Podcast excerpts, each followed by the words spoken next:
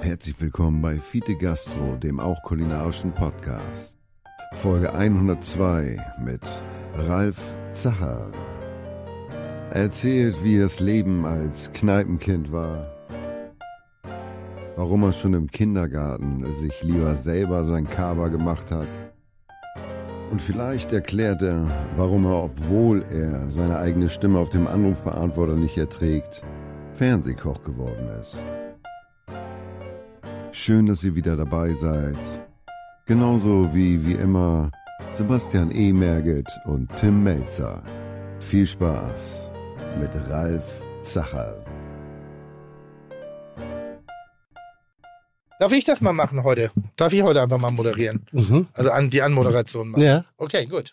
Aber wir, wir, wir, So. ne, also, wir, also der liebe, der liebe Podcast-Gott hat ja vor der Anmoderation noch viel mehr gemacht. Hallo, liebe ZuhörerInnen, äh, herzlich willkommen. Krass, Äh, eine ganz andere Stimme. Es ist so. Wirklich. Ja, mit Kreide. Direkt eine ganz andere Stimme. Mhm. Mach mal. Ja, ich kann. Hallihallo, hallöle, liebe ZuhörerInnen. Äh, herzlich willkommen zum einzigartigen, auch kulinarischen Podcast Fiete Gastro.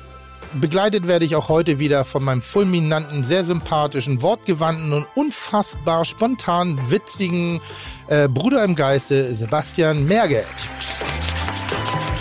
Sebastian, fangen wir heute mal ganz unge, äh, äh, unverkrampft an. Wie geht es dir heute?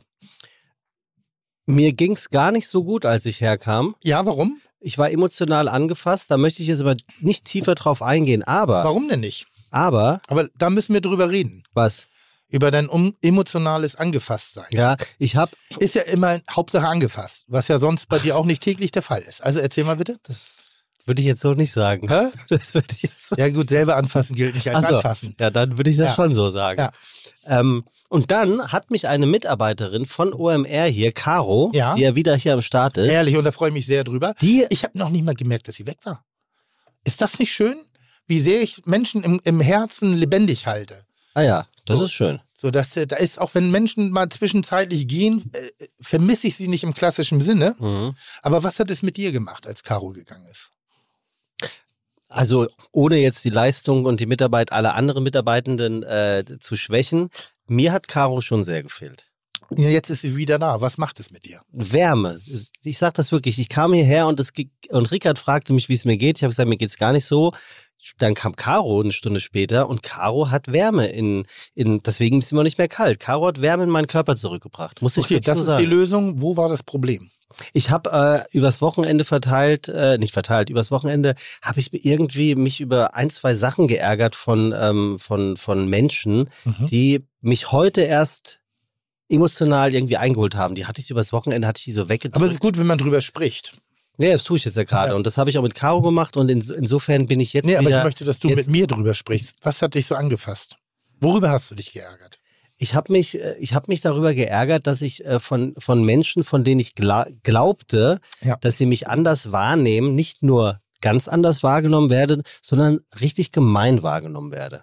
Und das hat mich geärgert. Du wirst gemein wahrgenommen. Ja, also mir hat jemand erzählt, Mhm. wusstest du eigentlich, dass die und die Person sich so richtig über dich lustig macht?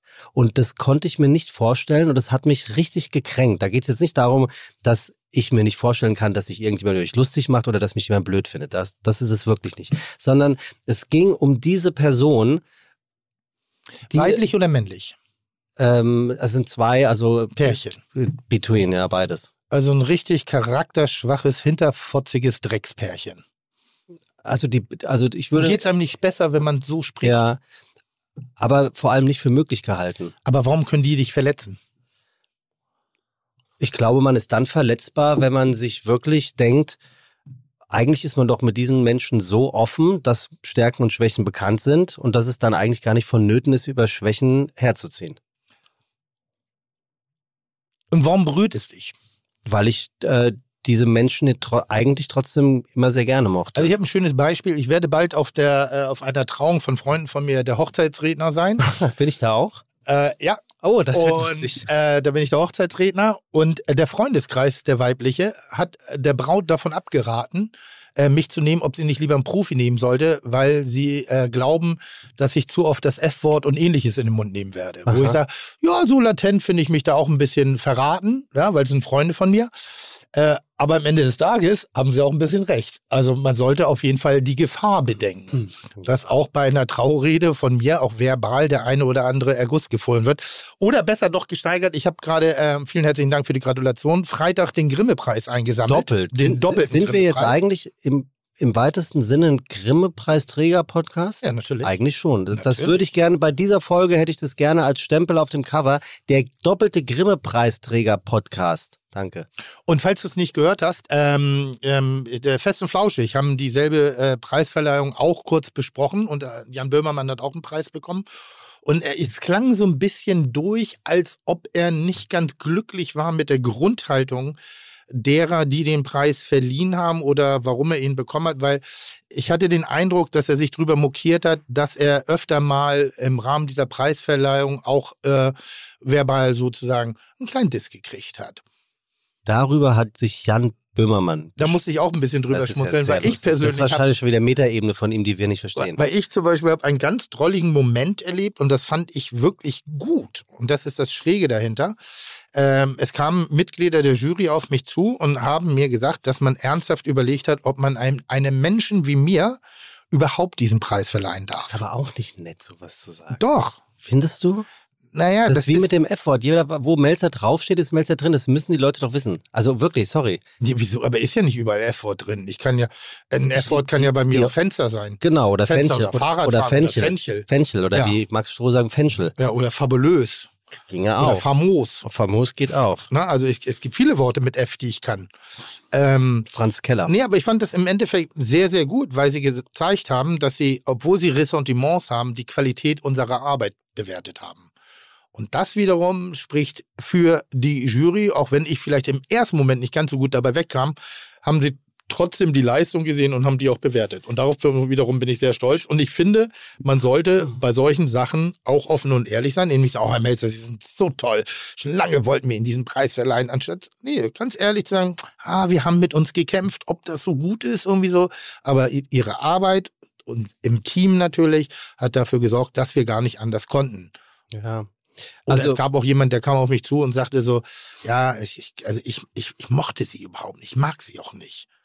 So. Und auch ich war so, ja, auch jemand, der an der Entscheidung be, be, be, hier, wie heißt das? beteiligt war. Beteiligt war, hat immer gesagt, ja, aber es ist, es, die, die Arbeit war aber das ist, das ist Und das ist dann wieder ein Kompliment. Das ist das schönste Kompliment ja. eigentlich, ne, wenn man nicht dran rumkommt. Also ich habe das hier auf dem Tagespunkt auf Platz zwei stehen, Grimme-Preis. Äh, oh, guck mal, kommt das, Ralf Zacherl Das heute. ist schon gut. Ach, halt die Schnauze. Weißt du, Idiot, als, du als, liegst. Du nee. bist aber ein Vollidiot. Nee, ihr seid, ihr seid du beides bist, du bist, nee, du Soll bist ich ein Vollidiot. Ich? Wieso ich? Ja, weil ich komme hier rein, ich rechne mit einem Überraschungsgast und auf einmal sieht hier ein Vorwort von Ralf Zacherl. Hör doch. Mit einem Foto, hör doch, damit hör du ihn doch, erkennst. Oder? Das ist der einzige Fernsehkoch, den man auf neben seiner Stimme auch am Äußeren erkennt. Ich kenne eure ähm, Story vom, vom, wie heißt das, Filmfestival in Berlin. Weiß Ihr habt doch schon lange miteinander gesprochen. Vom Filmfestival? Wie heißt das denn? Keine Ahnung. Berlinale. Da war ich doch nicht. Da, nee, aber ähm, er, es hieß, es, es ging, es raunte das Gerücht ja. durch sämtliche Filmpremieren, ja. dass der Tim Melzer heute Abend auf irgendeine Party kommt. Ist das ernsthaft? Ja. Wirklich? Und, ja, und Woher dann, weißt du das? weil Ralf mir das vorhin erzählt hat. Ich war auf keine einzige eingeladen. Ja, das ist mein jetzt Problem. lass mich doch mal ja, ausreden. Ich doch. Und Ralf sagte, ach, das ist ja toll, das Tim kommt. Den rufe ich mal an und frage, ob er schon da ist. Dann bist du aber nicht rangegangen, ja. war wohl Samstagabend oder ja. Freitagabend, ja. und hast dann, übrigens, das ist, äh, kann ich aus dem Nähkästchen plaudern, typisch Tim Melzer, der schreibt eine Nachricht, ist es was Wichtiges? Hast du ihm dann auch geschrieben? Und daraufhin habt ihr wohl sonntags länger telefoniert Mhm. Und da ist, hat er sich wohl verplappert, dass er ja in den Podcast kommt. Mhm. Also es ist nett, dass du ihn da decken willst und äh, deswegen habe ich das Vorwort von Ralf Zacherl hier. Ich beschütze meine Schäfchen. Ja, ich merke das schon. Das äh, reicht nicht, rechne ich dir hoch an. Also Gut. Grimme-Preisträger, das ist schon toll. Ja. Das ist schon was echt Besonderes. Ja, ja, ja. Ich hatte, ich hatte so ein bisschen eine, eine Sache. Es war, ähm, also der Grimme-Preis ist natürlich ein journalistisch sehr, sehr wertvoller äh, äh, Fernsehpreis, den man da bekommt.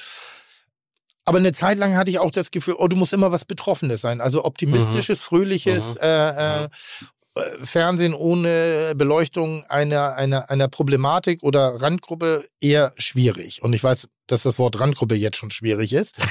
ähm, weil Wenn es du über ging, Pizza redest, nicht. Es, nee, es, aber es ging halt im Wesentlichen um Krieg, Female Empowerment, äh, Antifaschismus und einen Kochkurs. Mhm. Und Und, gewonnen find, hat. und, und, ja. und gewonnen hat der Kochkurs. ja, aber guck mal, ja, ja. Nein, ganz toll, wirklich großartige Entscheidung. Also wirklich, ich bin da, bin da nicht großartige Entscheidung, weil zu Recht, doch auch zu Recht, aber nicht meinetwegen, sondern ob der gesamten Teamleistung Genau. Da in ja, dem Falle. ist ja nicht nur du. Ja, und ähm, deshalb vielen herzlichen Dank. Wir wie uns, ich habe ich hab mich auch verabschiedet. Bis nächstes Jahr. Macht ihr noch eine, noch eine Staffel Keine, keine Ahnung. davon? Ähm, ich habe hier noch, Ja. also über, über dem Aber ich finde, Kitchen hätte auch einen Grimme-Preis verdient. Ich weiß nicht ganz genau, was die Kategorie für äh, herausragend gemachtes Fernsehen mit einer Nachhaltigkeitsaussagung. Und ich finde, mal abgesehen von dem F-Wort, was ich häufiger mal benutze, was aber ja inzwischen auch gepiept wird, finde ich, ist äh, äh, Kitchen Impossible herausragendes, Grimme-preiswürdiges Fernsehen. nie nominiert gewesen. Doch nominiert zweimal. Immer gegen Böhmermann verloren. Schöne Grüße, Jen. Ja, der, der. Die machen ja immer einen Pressespiegel in ihrem Podcast. Ich habe hier, Ja. ich war letzte Woche in Berlin auf Mhm. der Spotify ähm, Podcast Summit 2023, Mhm. wo Mhm. alles, was Rang und Namen hatte, war. Mhm. Und ähm, da war auch Tommy Schmidt und Olli Schulz haben einen Talk gehalten. Mhm. Moderiert wurde er von Louis Klamroth, den mag ich ja gerne. Der ist ja ein nicer Kerl. Ja, Hab ich nicer Kerl gesagt? oh Gott, oh Gott, oh du bist so. Euro, ja, du bist so cringe. 10 Euro. 10 Geht Euro. ja gar nicht. Nee, heißt das cringe oder cringe? Keine Ahnung, ich habe nice gesagt. Also auf alle Fälle, auf alle Fälle. Dass ich eine Verbalkrampe bin. herzlich willkommen Nicer beim Kerl, auch. Woken Podcast. Ja, Ähm, jedenfalls, äh, nimm süß-sauer. Jedenfalls hat das Louis Klamroth äh, hart, aber fair moderiert und daraufhin erzählte Olli Schulz, dass sie relativ räudig immer den Podcast aufnehmen. Er sitzt in der Küche und sieht aus wie ausgekotzt und Jan Böhmermann hat irgend so eine Kachelwand dahinter. Und die machen dann immer einen Pressespiegel. Mhm. Finde ich irgendwie ganz nett. Ich finde, wir sollten auch einen Was ist ein Pressespiegel, Pressespiegel? aktuelle Presse vorlesen über dich. Hier bei uns. Also wollte ich gerade sagen, warum sollen die denn? Was, Nee, was, Aber dass man einfach mal, äh, einfach bei Tag 24 äh, dem, ab demnächst guckt, äh, was, was es in der Welt von Tim Melzer als akt aktuell gibt. ja, aber also ich, ich, ich höre den Podcast ja gerne. Es gibt aber Momente, wo ich sage, also weit entfernt vom Tresen in der Dorfkneipe sind die beiden auch nicht immer. Ja, weißt du was? Aber manchmal ist es halt auch reine Polemik. Er hat das Erfolgsgeheimnis seines Podcasts ausgeplaudert. Na? Kategorien. Er sagt einfach, machen wir uns doch nichts vor. Wenn man nichts mehr weiß, macht man Kategorien. Ja. So. Haben wir, haben wir Kategorien? Nee, bei uns läuft's ja. Wir haben ja Inhalte. Da läuft ja bei dir. Dafür haben wir Gäste. So, dann habe ich hier noch stehen, Ja. Baywatch Berlin Pizza. Haben wir noch nie drüber gesprochen. Ich Mhm. habe sie letzte Woche gegessen. Tim, das ist eine unglaublich gute Pizza. Ist es? Boah, ist die gut. Toll. Scheiße, ist die gut. Eine Margarita und ich kenne mich wirklich mir in der TK-Pizza-Welt gut aus, was Mhm, Margarita mhm. angeht. Die haben es geschafft und das wollte ich jetzt nur von dir wissen. Wie kann man es schaffen, eine simple Pizza im Tiefkühlsegment, Mhm. wo es schon mit äh, äh, Gusto, Gustavo Gusto eine gute gibt und äh, Losteria hat auch eine. Mhm. Wie schafft man es eine, machen die, ging das schon seit anderthalb Jahren, bevor die auf den Markt geht? Wussten die das schon lange, dass sie es machen wollen und haben anderthalb Jahre Rezepte ausprobiert bis zum geht nicht mehr? Du hast mir gar nicht zugehört gerade, oder? Ging das um mich? Ja, Und dann habe ich wirklich aus Versehen nicht du hast zugehört. überhaupt nicht zugehört. Ich habe dir das angesehen. Wo warst du denn gerade? Hm? Das ist ja eine Frechheit. Ich rede und rede und rede, du hörst gar nicht zu. Was wolltest du Du wissen? hörst immer noch nicht zu. Nee, was du machst wissen? du denn da? Weiß ich, guck im Internet Dinge an. Was wolltest du wissen? ähm, wie die es geschafft haben, eine Pizza im Tiefkühlsegment, äh, fürs Tiefkühlsegment zu kreieren, die tatsächlich deutlich besser ist als fast alles, was seit Jahrzehnten im Pizza-Tiefkühlsegment vorhanden ist. Wer? Alter. Wer denn jetzt? Louis Klamroth. Der hat eine Pizza. Ja, zusammen mit Ja, Verona aber, der macht, aber der macht doch öffentlich-rechtlich, der darf gar keine Pizza haben. Aber. Verona Poth ist RTL 2 und dann geht das wiederum. Okay, gut. Und die ist gut? Von Baywatch Berlin. Was ist das? Glashäufer um. Sag mal, habe ich dich gerade irgendwas verpasst? Hast du, hat, hast, hat dir Richie irgendwas gegeben, bevor du rein bist? Der Podcast von, von Baywatch. Ja, Von, von der Talkshow oder wie richtig. das heißt. Ne? Baywatch Talkshow. Berlin. Baywatch Berlin. Ja, Podcast. Ja. Was damit? Oder befinden wir uns jetzt hier im Duell um die Welt und du musst dir Nein, und was haben die gemacht? eine Pizza auf den. Markt gebracht für gut. Edeka. Finde ich gut. Aber sag mal, bin ich irgendwie Und was blöd, für eine Lukas? Geschmacksrichtung? Den Teil hatten wir doch vor drei Minuten schon. Und was für eine Geschmacksrichtung Unter, ist das? an, unter anderem gibt es eine Margarita. Das finde ich gut. Ich komme zum nächsten Punkt. Nein, finde ich wirklich gut. Du, also, Nein, das ist wie ich, Campbell de Bras hat auch Eistee gemacht. Der soll auch richtig gut sein. ja, aber mich interessiert ehrlicherweise, Ich hab's noch nicht ich lasse gegessen. dich jetzt nicht vom Haken. Ja. Mich interessiert schon. Ja. Ich habe diese Pizza gegessen von den Jungs von Baywatch Berlin. Toll. Äh, Klaas Umlauf, Thomas Mhm. Schmidt und wer heißt das Kaffee-Arschloch? Nein, nein, nein, nein, nein. Der heißt so. Der nennt sich selber Kaffee-Arschloch. Kaffee-Arschloch, okay. Das ist ein eingetragener Name. Mhm. Ähm, und die haben diese Pizza kreiert. Toll. Und die schmeckt. Ach, weißt du was? Scheiß auf Pizza. Wirklich. Das schneiden wir. Nee, das schneiden wir nicht raus. Pizza wird geschnitten, das bleibt drinne. Ähm, ich war im, Ah, die soll richtig gut sein, Ja. habe ich gehört. ich war gerade im Und ich weiß, Kino. was ich mich die ganze Zeit frage. Hm? Wie kriegen die drei das hin? Einfach eine gute Pizza. Also, weil der Pizzamarkt ist ja schon mehr oder minder. Wie ge- kriegen die das hin? Es ist mir ein du Rätsel. sprichst mir aus der Seele. Es ist mir ein Rätsel. Toll. Wollen wir ähm, noch über diese Nee, Pizza reden oder sollen wir das einfach abhaken? Äh, Digga, was ist denn das für eine Frage? Ich, war doch nicht dabei. Die haben, die haben Teig gebacken, die haben Soße drauf gemacht und Garnitur. Dann packen sie es in der Verpackung, schreiben Baywatch Berlin drauf. Und jetzt zur großen Überraschung ist das Ganze auch noch lecker. Ist doch gut gemacht. Ich verstehe die Frage nur nicht. Ist das eine spontane, kann das eine spontane Idee gewesen sein oder haben die das von langer Hand vor anderthalb Jahren schon geplant Nein, ich glaube, und das ist, nein, ich glaube grundsätzlich ist es eher ein, eine Gag-Idee. Äh, in Reminiszenz an äh, Krasnitschki und, und äh, Capital de Bras, ja, wo Leute außerhalb ihrer Komfortzone äh, in, den, in den Foodmarkt reingegangen sind und Ja. haben gesagt, das machen wir auch. Und haben vielleicht wirklich auch eine Leidenschaft dabei entdeckt. Und haben äh, ähm, vielleicht auch das große Glück gehabt, jemanden zu haben an der Seite, der in der Fertigung äh, sich sehr gut auskennt, was ich dann auch sehr gut finde. Wenn sich praktisch nicht nur über den Kunden lustig gemacht wird, sondern auch versucht wird, ein gutes Produkt an den Markt zu bringen. Aber wie das ganze Geheimnis funktioniert, das kann ich dir in der Tat nicht beantworten. okay. Aber ich finde es gut, wenn es gut ist. Und du sagst, es ist gut. Ja, die ist wirklich gut. Dann finde ist ich eine jetzt auch Margarita, da ist Pesto äh, drauf und äh, Sherry-Tomaten, echte Sherry-Tomaten. Echte Shade. Echte Sherry-Tomaten. Ja. Und der Rand ist richtig geil. ja, Ja, der Rand ist außer Rand. der Rand ist billig. Ja? Ja. Wieso? Soße ist teuer. Rand ist Mehl und Wasser. Ja, Also Pizza mit viel Rand. Knusprig oder so neapolitanisch? Oh, wie nix da. Scheiß auf Neapolitanisch. Die, Scheiß ist, auf- die ist richtig geil. Ja, ist gut. Die ist richtig, richtig, Ja. richtig Müsst ihr jetzt mal gucken. Ich Ja. google mal während, aber du liest mir jetzt was vor. Ich In der google. Folge 99 Ente Ja. gut, alles gut mit Philipp Vogel, in der auch das Konzept von äh, Marie Koch und so weiter und so fort Hm, hm. vorgestellt würde, ähm, hatte Tim anklingen lassen, seine Franzbrötchencreme dauerhaft anbieten zu wollen, dafür aber nicht die passende Unterstützung im Netzwerk zu haben. Richtig. Richtig, richtig. Hm. Da sind wir hellhörig geworden. Mhm. Schon alleine aus Eigeninteresse, wir sind großer Fan dieser Creme, aber auch, weil wir ein signifikantes wirtschaftliches Potenzial für dieses Produkt sehen und die passenden Partner wären, daraus eine wirklich kommerzielle Erfolgsgeschichte zu machen. Geil. Bist du bei mir? Ja, gib mir. Achtung, geht weiter. Wer sind wir? Soll ich sagen, wer sie sind oder willst du dir das privat durch? Nee, das möchte ich jetzt nicht. dass da die Öffentlichkeit dazu. Das Also wir, also soundmäßig schwärzen. Ja. Sag mal, haben wir auch einen Gast heute? Ja, wir, wir haben heute einfach viel zu Wollen wir, komm, hol, hol den doch schon mal rein. Dann Ein- kann er doch auch was dazu sagen. Eine Sache sage ich noch, bevor Komm. der Gast kommt. Ähm, wir springen heute tatsächlich ein bisschen. Das Ja. tut mir auch total leid. Ich war, bevor wir uns hier zusammengefunden haben, war ich im Kino heute in einer Pressevorführung in einem Film mit einem Schauspieler und Regisseur, den ich in meinem Deutsche Bahn Podcast demnächst treffe. Oh, jetzt bin ich schon wieder raus. Ich habe dir So. nicht zugehört. Sag nochmal.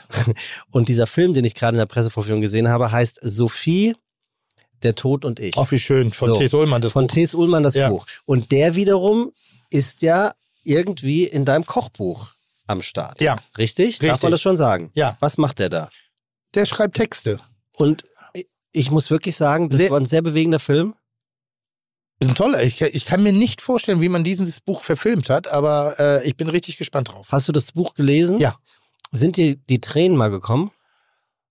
Nein, Aber, ich bin auch ein harter Hund. aber das Gefühl. Das Gefühl ja. Du bist heute nur an deinem Handy, Tim. Mach erst mal dein Handy. Ja, Dann- lass uns mal den Gast reinholen. Ja, nur damit du an deinem scheiß Handy machen kannst. Also ich möchte das unseren Zuhörenden wirklich jetzt gerade mal nahebringen. Hier geht's nicht um Despektierlichkeit und um äh, die Arroganz des Tim Melzers, nicht mit mir reden zu wollen. Er ist wirklich dauernd an seinem Handy, weil er höchstwahrscheinlich schon wieder eine Geschäftsidee hat oder so. Nee, nee, nee. Okay, also wollen wir, wir brauchen gar kein Wer bin ich spielen. Ne? Unser heutiger Gast hat zwei Kater. Na, wer kann das wohl sein?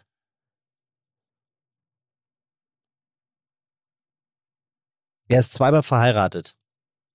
Er ist Trauzeuge seiner Ex-Freundin. Er ist zweimal verheiratet. Das wäre eine, eine, ist eine. Also er war schon mal verheiratet und ist jetzt wieder verheiratet. Denke ja, ich. Er ist zum zweiten Mal verheiratet. Absolut. Deutsch ist eine sehr exakte Sprache. Ja, das sagst du. Außer wenn ich sie ausspreche. Er ist badischer Franke. Er liebt Popcorn Hawaii. Mhm. Er bezeichnet sich selbst als Kneipenkind. Er findet, er ist ein ausgesprochener Koch für Hausfrauen. Obwohl die Eltern eigentlich wollten, dass er Kaufmann wird. Und er liebt es, Milch zu trinken. Mhm. Hast du eine Idee, wer das sein könnte? Oh, ist, also mir, mir, mir brennt der Schädel. Ich habe keine Ahnung. Hast keine Ahnung. Ich habe keine Ahnung. Er hat Erfolgsformate wie zum Beispiel Zacherl, einfach kochen. Boah, wie kann das sein? Er war Juror in der Sky-Sendung Masterchef. Oh, ich, keine Ahnung. Ich komme nicht drauf. Er war bei den Kochprofis zu sehen. Boah, wer, wer war das nochmal? Der ist dann da weg, weil da gab's irgendwie, gab's Beef. Gab Zunder in der Hütte, ne? ja, hä?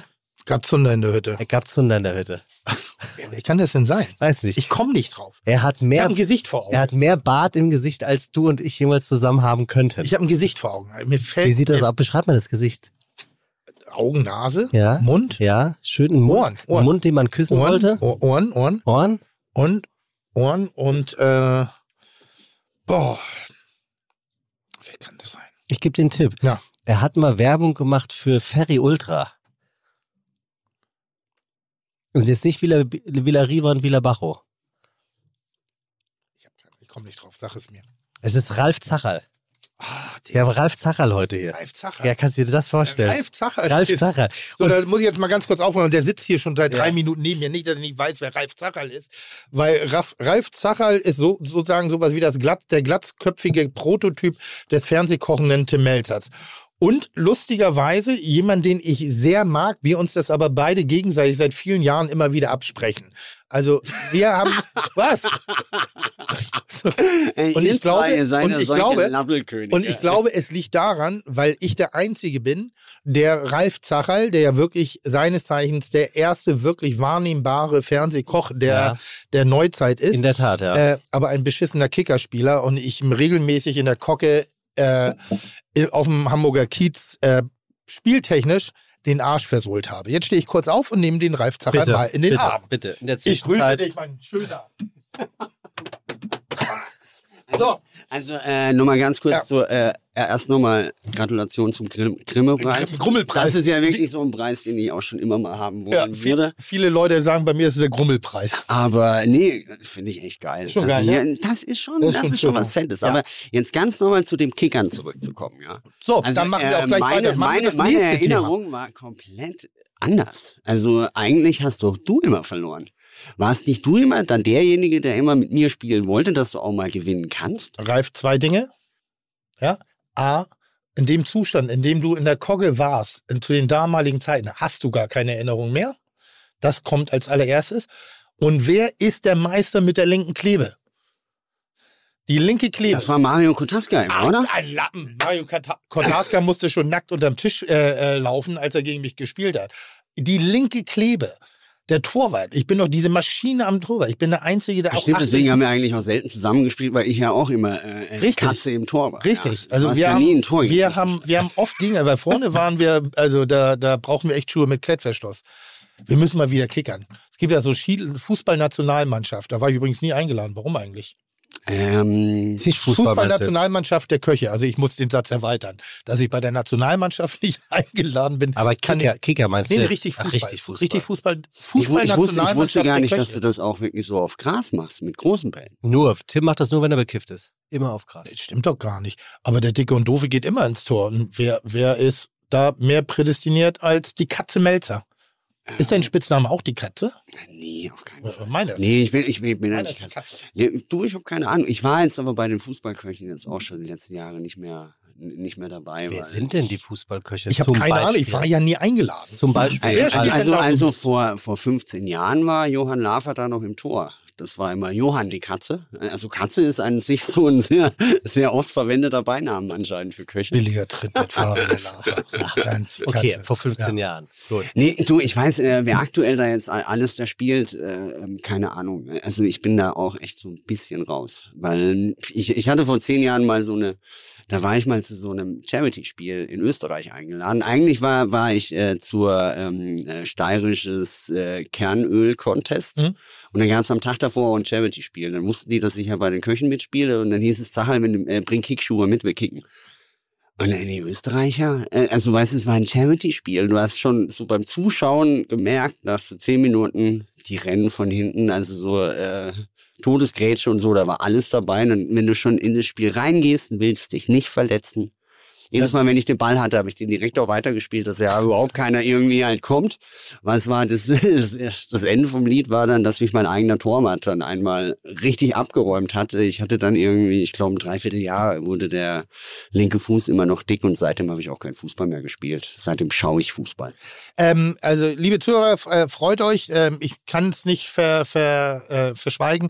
Ralf, dass Ralf heute zu Gast ist, ist jetzt nicht ganz so der Überraschungsgast. Ich wusste, dass Ralf eingeladen war zum Podcast, äh, weil ich persönlich selber einmal diesen Podcast absagen musste. Wir haben ihn sozusagen verschoben.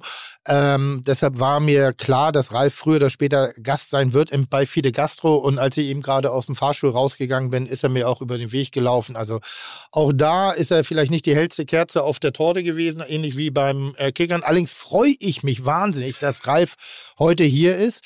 Äh, weil äh, entgegengesetzt des ganzen Verbaldisses, den ich ja leidenschaftlich von mir gebe, auch meinen lieben Kollegen gegenüber, äh, ist das ein Kollege, den ich sehr, sehr schätze und auch für komplett unterschätzt halte. Aber ich möchte trotzdem mit einer kleinen Frage anfangen. Ich habe dich gestern im Fernsehen gesehen. Du bist angetreten bei Gestern, Grill. heu, Sekunde, heute ist Montag. Ja, das müssen wir für unsere Ja, genau. Zuhörer wir zeichnen sagen. auf, das Und ist kein Geheimnis.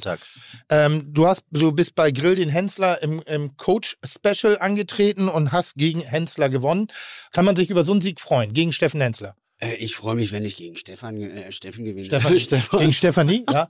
Auch schön. Mach Nein, weiter. Ja. Ähm, Entschuldigung. Äh, nein, ich freue mich da jedes Mal, wenn ich gegen Steffen gewinne, weil ich gewinne nicht so oft gegen Steffen. Also äh, normalerweise bin ich ja immer Coach und ich glaube, die letzten gefühlten 20 Jahre habe ich als Coach immer gegen den verloren. Allerdings jetzt bei den Coach Specials Ja. habe ich, stimmt schon, habe ich jetzt schon zweimal gewonnen. ja. Aber äh, du weißt ja selber, du weißt ja nie, wie die, wie die Jury votet. Also äh, da hast du ja auch immer so ein paar Leute, die. Ich bin absolut der Meinung, die Male, die ich gegen Steffen verloren habe, war die Jury schuld. Äh, so ging mir es auch jedes Mal, Tim. Echt, so ging mir es auch jedes Mal. Aber nein, äh, äh, mein, äh, das hieß, äh, hieß ja damals noch äh, Grill den Profi, da habe ich auch einmal den Gang verloren. Äh, äh, mit der Begründung, äh, da hat Hormann noch erzählt, meine Muscheln werden übergart, weil die Muscheln, also es gab äh, äh, Muscheln? Äh, äh, Mule Frit, ja, weil er sagt, die Muscheln sind aus der Schale gefallen, das ist ein Zeichen dafür, dass sie übergart sind. Dann sagt der nächste Juror, sagt er, ja, die Muscheln sind übergart, die, die sind schon total weich. Da dachte ich mir, Leute, wollt ihr mich verarschen? Das ist rein physikalisch gar nicht möglich. Ich meine, entweder wenn du, Entweder wenn, übergart und dann nicht mehr weich. Genau, entweder übergart, dann sind sie nämlich klein und hart und, und futzelig, oder sie sind gut gegart, dann sind sie schön soft und weich und geil. Muss man sagen, Ralf Zachal, wenn, wenn ich über nach Ralf gefragt werde, unsere, unsere Wege haben sich sehr früh gekreuzt. Wir haben äh, sehr früh schon miteinander zu tun gehabt. Eigentlich auch zu Momenten, wo erst du alleine im Fernsehen warst. Äh, ich bin ein bisschen später, da haben wir uns schon oberflächlich gekannt, zumindest haben wir uns Ja, mal du gesehen. kamst, du kamst da ein paar Wochen nach mir. Also das Ja, war ja, also gefühlt sind wir gleich geboren. war, war das so ein bisschen wie Elvis und Shaken Stevens irgendwie.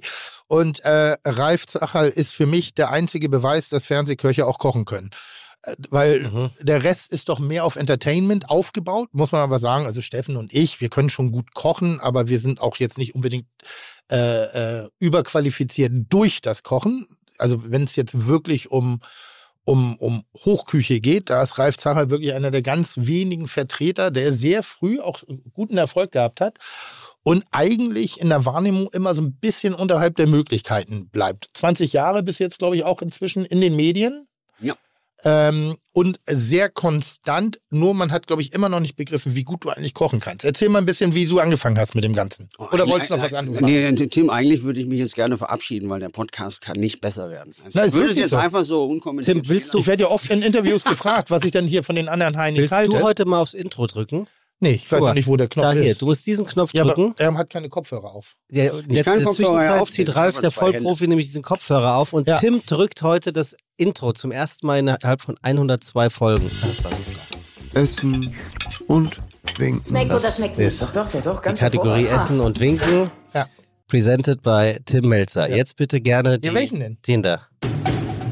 Ja, das ist auch nicht das Richtige. Herzlich willkommen bei Fide Herausragend. Gastro, der auch kulinarische Podcast mit Tim Melzer und Sebastian E. Merget.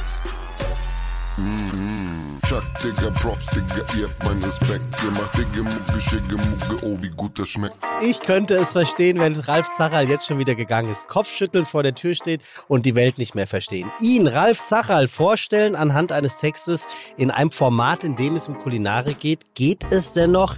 Zum Glück versteht der Mann Spaß, weiß, dass es gegebenenfalls den einen oder vielleicht auch die andere von unseren Zuhörern geben könnte, der oder eben die ihn nicht ganz so aus dem FF kennt, Pizza? Wie er sich vielleicht selbst nicht. Bist du immer noch bei Baywatch? War die so 4,99? 5 Ja. Euro. Die war sie aber wert. Wirklich. Ja, Thema aber es ist doch nur ein Stück Mehl mit Wasser, Hefe und ein bisschen Tomate. Ja. Und dann muss man ja noch die Lieferkette, die Leute, die das herstellen müssen, die es verpacken, Kannst den du einmal im. Leben Und aber, konzentriert aber, aber bleiben wenn, wenn man sie dann gegessen hat, dann ist man zumindest zweisprachig. Italienisch kann man das. Sí, claro. Ah, Aber die ist auch wirklich gut. ich stehe nicht so auf Tiefkühlpizza. Ja, aber die ist gut. Ich, ich glaube, würde. Jetzt lies doch erstmal Ich bitte. glaube- Bleib doch einmal beim Thema. ja. Bleib einmal beim Thema. Versuch doch Die einmal cool Kids von heute Ja? würden jetzt sagen, wow. Wow. Thema Spaß. Den hat Ralf Zacherl vor allem genau da und dann, wo er am wichtigsten ist, bei der Arbeit. Denn das, was er tut, macht ihm einfach Spaß. Noch mehr, er begreift es als absoluten Luxus, sagt er, tatsächlich das machen zu dürfen, was ihm einen solchen Spaß macht und kann es immer noch schwer begreifen, im Fernsehen zu arbeiten. Bedenkt man, dass er seine eigene Stimme nicht mal auf dem Anrufbeantworter erträgt, schon interessant, was aus ihm geworden ist. Wie dem auch sei, vor der Arbeit mit Spaß kam viel Arbeit und die immer mit Vollgas. Er kochte unter anderem mit Stefan Marquardt, Harald Wohlfahrt, Eckbert Engelhardt, Graf Matuschka zu Greifenklau und Otto Koch. Wird 97 Küchenchef im Restaurant Graues Haus, das nicht nur einen Stern des Guide Michelin erhält, sondern ihn auch noch damals zum jüngsten Sternekoch Deutschlands macht. 98 ist Tachal für ein Jahr lang in Djerba, arbeitet im Athénée Palace Hotel, ist das richtig? Stimmt, das waren sogar 18 Monate. 18 Monate, eine Zeit, in der er selbst über sich sagt, ein Küchenchef-Arschloch gewesen zu sein. Einer, der schlicht viel zu viel Druck gemacht hat. Dennoch, es folgen Preise en masse, er wird Aufsteiger des Jahres und startet schließlich mit Zachal einfach Kochen im Fernsehen voll durch. Kerners Köche, Kochprofis, die Küchenchef und bis letztes Jahr Juror der Küchenchefs auf Sky folgen. Irgendwann entdeckt Ralf seine Leidenschaft für Wein und obwohl er in Wertheim, also im badischen Frankenland aufgewachsen ist, infiziert ihn der Rheingau. Genauer Schloss Vollrats, wo er nicht nur gewohnt, sondern Riesling trinken, genießen und erleben gelernt hat, um 2014 mit dem Schmidt und ich wusste nicht mehr, Schmidt und C und K.O.? Schmitz und Co. Schmitz und Co. Ah, kreativ. In Berlin-Steglitz eine vinophile Genusswerkschaft zu eröffnen. Ein Gemeinschaftsprojekt vom Weinladen Schmidt, Ralf Zachal und Mario Kotaska. Mal hören, wie viele Gemeinsamkeiten bei Tim und Ralf vorhanden sind. Finden wir es raus. Wir sagen herzlich willkommen, wie ich finde, endlich bei Fiete Gastro. Schön, dass du da bist. Ralf Zachal. Alter, das hast du aber toll vorgelesen. Also ich bin, ich, ich, bin, oh, ich bin auch froh, dass ihr jetzt irgendwie 102 weiß Folgen nicht, wie- geprobt habt, dass ich jetzt endlich nicht, wie kommen darf. der mir durch die Lappen gehen konnte. Also, dass Ralf Zachal noch nicht hier war, das tut mir persönlich wirklich auch leid. Ich verstehe es gar nicht. Na, das zeigt ja einfach nur deine professionelle Inkompetenz. Ja, ja, Also, das meine ich die auch. vielen Also Jahre wirklich. kulinarisch immer noch nicht weiterentwickelt hast und noch nicht sonderlich tief in dieses Thema eingetaucht Jetzt bist. Was ist er da. aber auch Jetzt ist er da. an dir eine vielversprechende Zukunft voraussagt, heißt, du kannst ja noch. Ja, genau. Weißt du? Ja, Du, du, du hast ja Potenzial. ja, ja, ja. Lieber Ralf, Lieber Tim, ähm, hier unser, wie, wie heißt er nochmal? Sebastian. Äh, Sebastian hat vorhin angedeutet, dass er emotional angefasst war, weil sich Menschen hinter seinem Rücken über ihn lustig gemacht haben. Habe ich das richtig verstanden? Unerwarteterweise, nicht für möglich gehaltenerweise. Ja. Wenn das so wäre, dass es irgendjemand macht, weil er meint, er könnte, dann ist das okay. Da muss ich mitleben. Okay, dann äh, lasse ich die Katze aus dem Sack. Das habe ich mit dir auch getan. Und zwar mit Performance. In einer Leidenschaft aufgrund und auch mit einer gesamten Erzählstruktur. Und ich hau die Katze jetzt aus dem Sack. na, jetzt mach mal. Äh? Warte, jetzt muss ich sagen, warte, warte, warte. Und jetzt krieg ich nicht mehr auf die Reihe. Ich habe so oft Da haust du aber aus dem Sack. Ja, warte.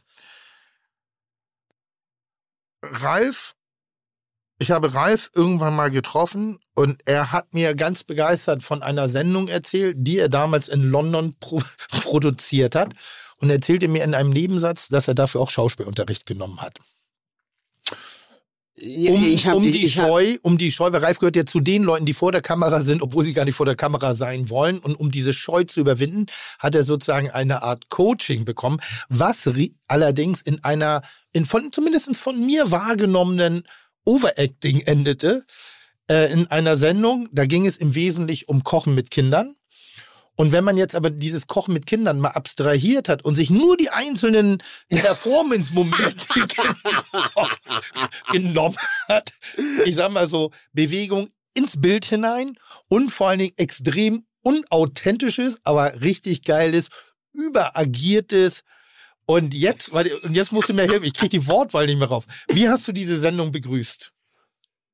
Und wie hieß sie nochmal? Äh, Planet Cookies. Dankeschön, Planet Cook. So. Planet Cookies. So.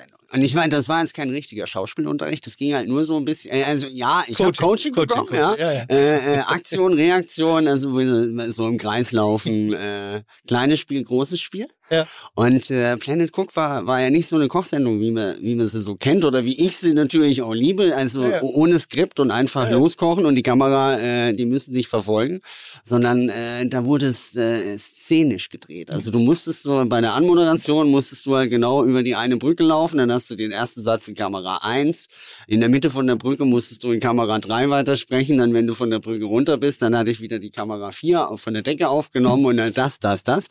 Und dadurch war das ähm, äh, schon für mich ein sehr spannendes Erlebnis. Und das Schöne war ja, ich ähm, das Ganze wurde ja in London produziert und ähm, ja, ich bin ja so ein extre äh, äh, extrem guter Englisch-Speaker, äh, äh, Talker auch. Und, Sendung war auf äh, Deutsch. Und ja, die hatten schon auch sehr viel Spaß mit mir, weil Ja. ich natürlich alle Regieanweisungen komplett ignoriert habe. Also Und einen englischen Regisseur. Ja, ja, ja klar. Ach, also es war, ja- waren, waren ja nur zwei Redakteure, ich glaube vom vom ZDF dabei und das war's dann. Also der Rest war alles äh, English speaking und äh, I love it. I loved it. So, und was war dein Begrüßungssatz?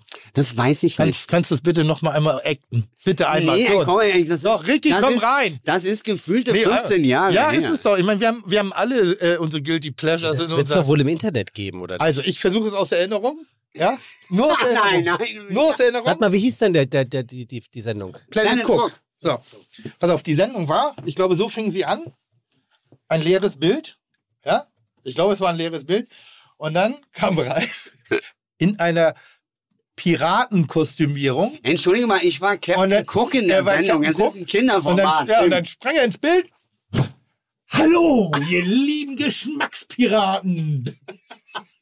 äh, Schmecksplosion kann ich mich auf jeden Genau, Fall. und dann so, Schmecksplosion war immer Habt so. ihr Lust auf eine Schmecksplosion? Dann kommt jetzt mit. Und dann gab es diesen legendären Move, wo du wirklich merktest, okay, du bist gefroren, du weißt, es kommt jetzt eine Aktion. Und einbeinig hast du das eine Bein rübergezogen, dich umgedreht und bist dann ganz normal weitergegangen. Ich habe diesen Moment geliebt und den habe ich so oft nachgemacht. Und dann gab es noch den Schmackometer. Oh, wow. Ja. Ja? Wow. So, Ja, da die gab- Geschmacksplosion. Da gab's auch, Aber so Bu- viel- da gab's auch Boomer und äh, das, das Set war auch schön. Also ohne Schmarrn, für Kinder vier bis sieben Jahre war Ja. das ein total schönes Format. Ja, es war ein richtig Es schönes war ein Format, schönes aber wir waren ja nun mal, ich kannte dich aus der Kocke, Rotze voll mit 3,4 Pro- äh, Tür auf dem Kessel. Und dann kommt er auf einmal, hallo ihr lieben Geschmackspiraten. Ich habe groß, also ich habe sehr viel gelacht. Äh, ich, man muss sich auch dafür nicht entschuldigen, weil das Format in der Tat sehr gut war.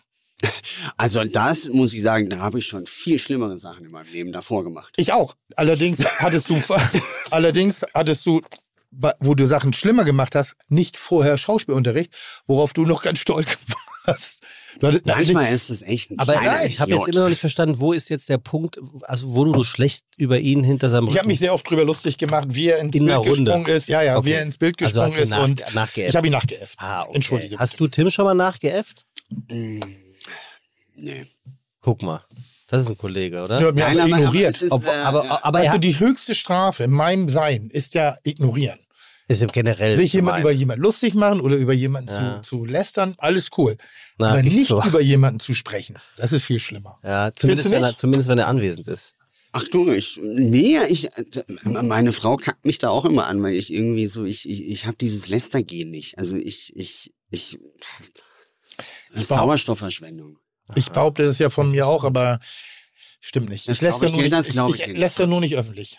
Also Aber- jedenfalls richtig, richtig. Sag mal, ähm, ähm, So. Ralf, was möchtest du trinken? Wir haben alle, wir hätten alles Ich hätte da. gerne alkoholfreies Bier, bitte. Ja, das kriegst du. Dankeschön. Möchtest, möchtest du einen Wein, einen Rotwein, einen Weißwein, einen Roséwein? Möchtest du einen Cappuccino? Möchtest du Bier? Möchtest du Cola, Cola Zero? Was möchtest du? Wir haben alles Du, da. da, da unser Podcast ja heute schon so ein bisschen fortgeschritten ist, äh, würde ich sagen, ich würde ich würd einen, einen Weißwein nehmen. Den sollst aber, du kriegen. aber, aber unter der Bedingung, du musst auch einen Weißwein. Ich, mach auch, ich trinke auch einen Weißwein. Ich sagte, ich dachte schon, du fragst jetzt, mach dir den jetzt extra auf. Tim, ähm, Ralf hat mir was erzählt. Ja. Ich, ich weiß, es ist unhöflich, Ja. ähm, nicht erst den Gast antworten zu lassen, aber da du sowieso als erstes geantwortet hast, frage ich dich. Tim, bitte schildere mir so detailgetreu, du es noch weißt, Ja. den Abend nach Kerners Köche im Venuskeller. Äh, das, das kommt nicht ganz hin. Das sind zwei verschiedene Paar Schuhe. Kerners Köche äh, wurde in Hamburg aufgezeichnet. Es war im Rahmen, glaube ich, einer In Foodmesse oder ja. Ja. Aber Kerners Köche Egal. wird in Hamburg lass, lass uns aufgezeichnet. über den Venuskeller. Der reden. Venuskeller, auch ein sehr schöner Abend. Nur um einmal so ein bisschen deutlich zu machen, wie wir sind und vor allen Dingen früher waren. Ähm, Früher waren, ja, genau, Vergangenheit. Ja, aber im Geiste sind wir immer noch so wie ein kleine Jungs. Wir sind kleine Jungs auf dem, auf dem Abenteuerspielplatz, die manchmal selber nicht ganz genau wissen, wie ihnen eigentlich widerfährt, denn wir können was, wir können gut kochen, das können aber Tausende von anderen Leuten auch und wir haben das ganz große Geschenk, äh, andere Bühnen betreten zu dürfen, um da eben auch ein bisschen zu sein. So, es gibt die Clique äh, äh, Ralf Zacherl, Martin Baudrechsel, Mario Kutarska, Stefan Marquardt, Tim Melzer, wen hatten wir noch früher? Das war's eigentlich, ne? Das war Das, so. war, das war's eigentlich. Das war so der ja. Kern der Das- jungen Wilden, nenne ich es mal so. Und ich war der Einzige, der nicht richtig dazugehörte, obwohl wir viele Schnittstellen hatten.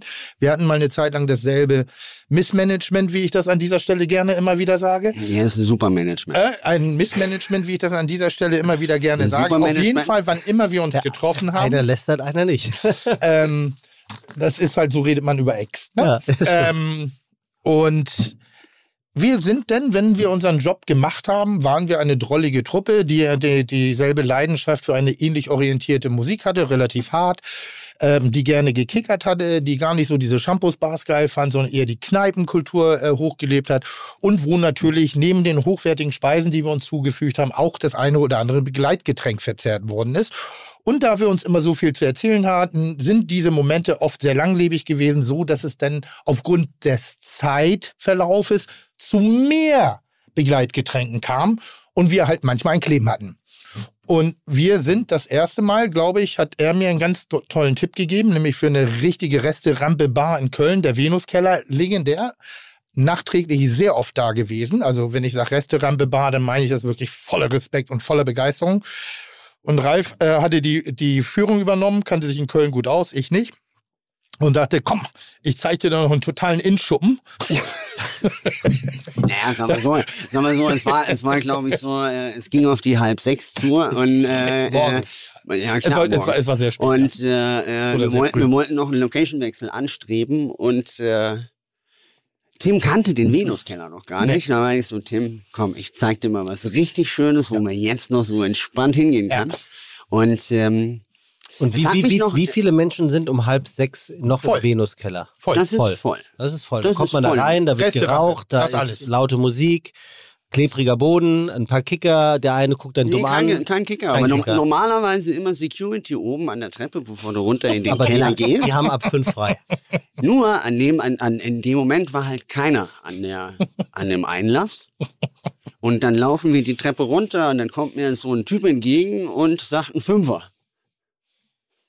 Ja, dann hat mich angelächelt und bin an ihm vorbeigegangen, aber es war halt wirklich der Türsteher, was, was, den Tür, was der Türsteher natürlich nicht so witzig fand. Und dann sind wir halt da gar nicht reingekommen. Und, Okay, äh, der Dialog lässt ja kurzfristig aus. Ich kann mich lustigerweise sehr genau dran erinnern, weil wir doch so herzhaft drüber gelacht haben. Also Ralf zeigt uns die große weite Welt des Nachtlebens äh, Kölns, äh, Venuskeller.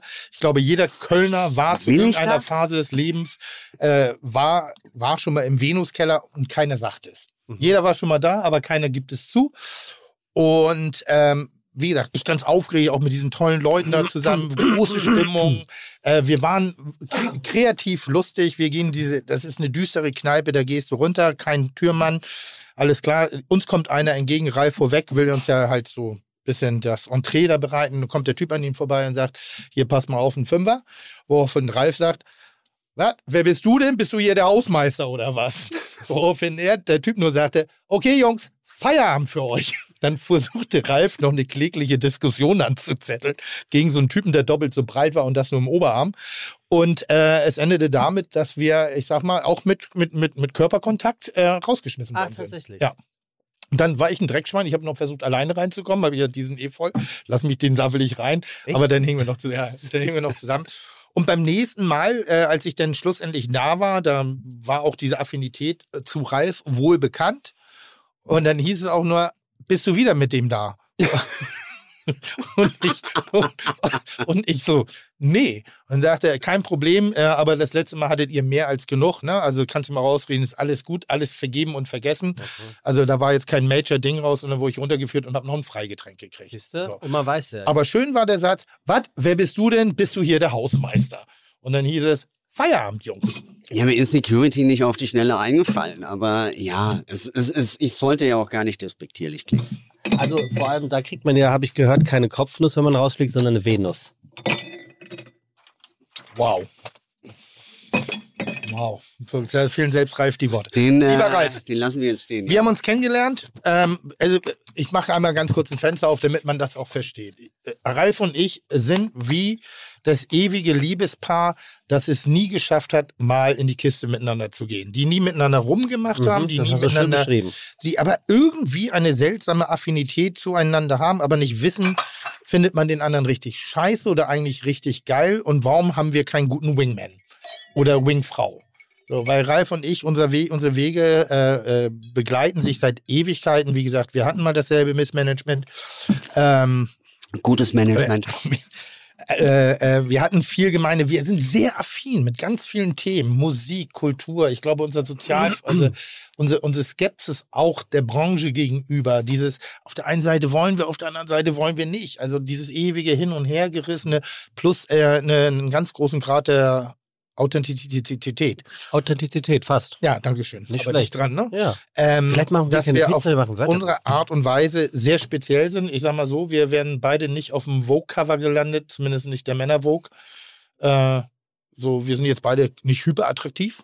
Och, So, ich finde, wir sind beide, Arsch. wir sind beide sehr speziell. So von der, vom Erscheinungsbild. Er hier mit seinem, mit seiner, seiner In meiner Sackbehaar- Frisur, seiner? Sackbehaarung einer ausgewachsenen Bergziege im, unten am Kinn. Und äh, ich halt mit meinem, was auch immer, wie man mich da titulieren will, wie, wie wurde ich mal genannt? Ich sehe aus wie Ewan McGregor in Trainspotting, allerdings nachdem er im Drogenrausch durch die Toilette getaucht ist. Finde ich, eine gute Umschreibung. Ist auf alle Ja? Fälle im Bild. Oder wie die Zeit mal geschrieben hat, die Hackfresse aus Pinneberg. Auch ein schönes, Ja, schöner Begriff. Jeder für sich. Ralf wirklich unglaublich begabt. Damals, äh, also der ist wirklich durch Qualifikationen in die Medien gekommen und ich durch mein Mundwerk und der Art und Weise, wie ich Kochen transportiert habe. Aber wir sind relativ dicht gleichzeitig gestartet und sind sozusagen die, äh, äh, ja, beidseitig die Leute, die vielleicht diesen Hyper, wie nennt man das da nicht?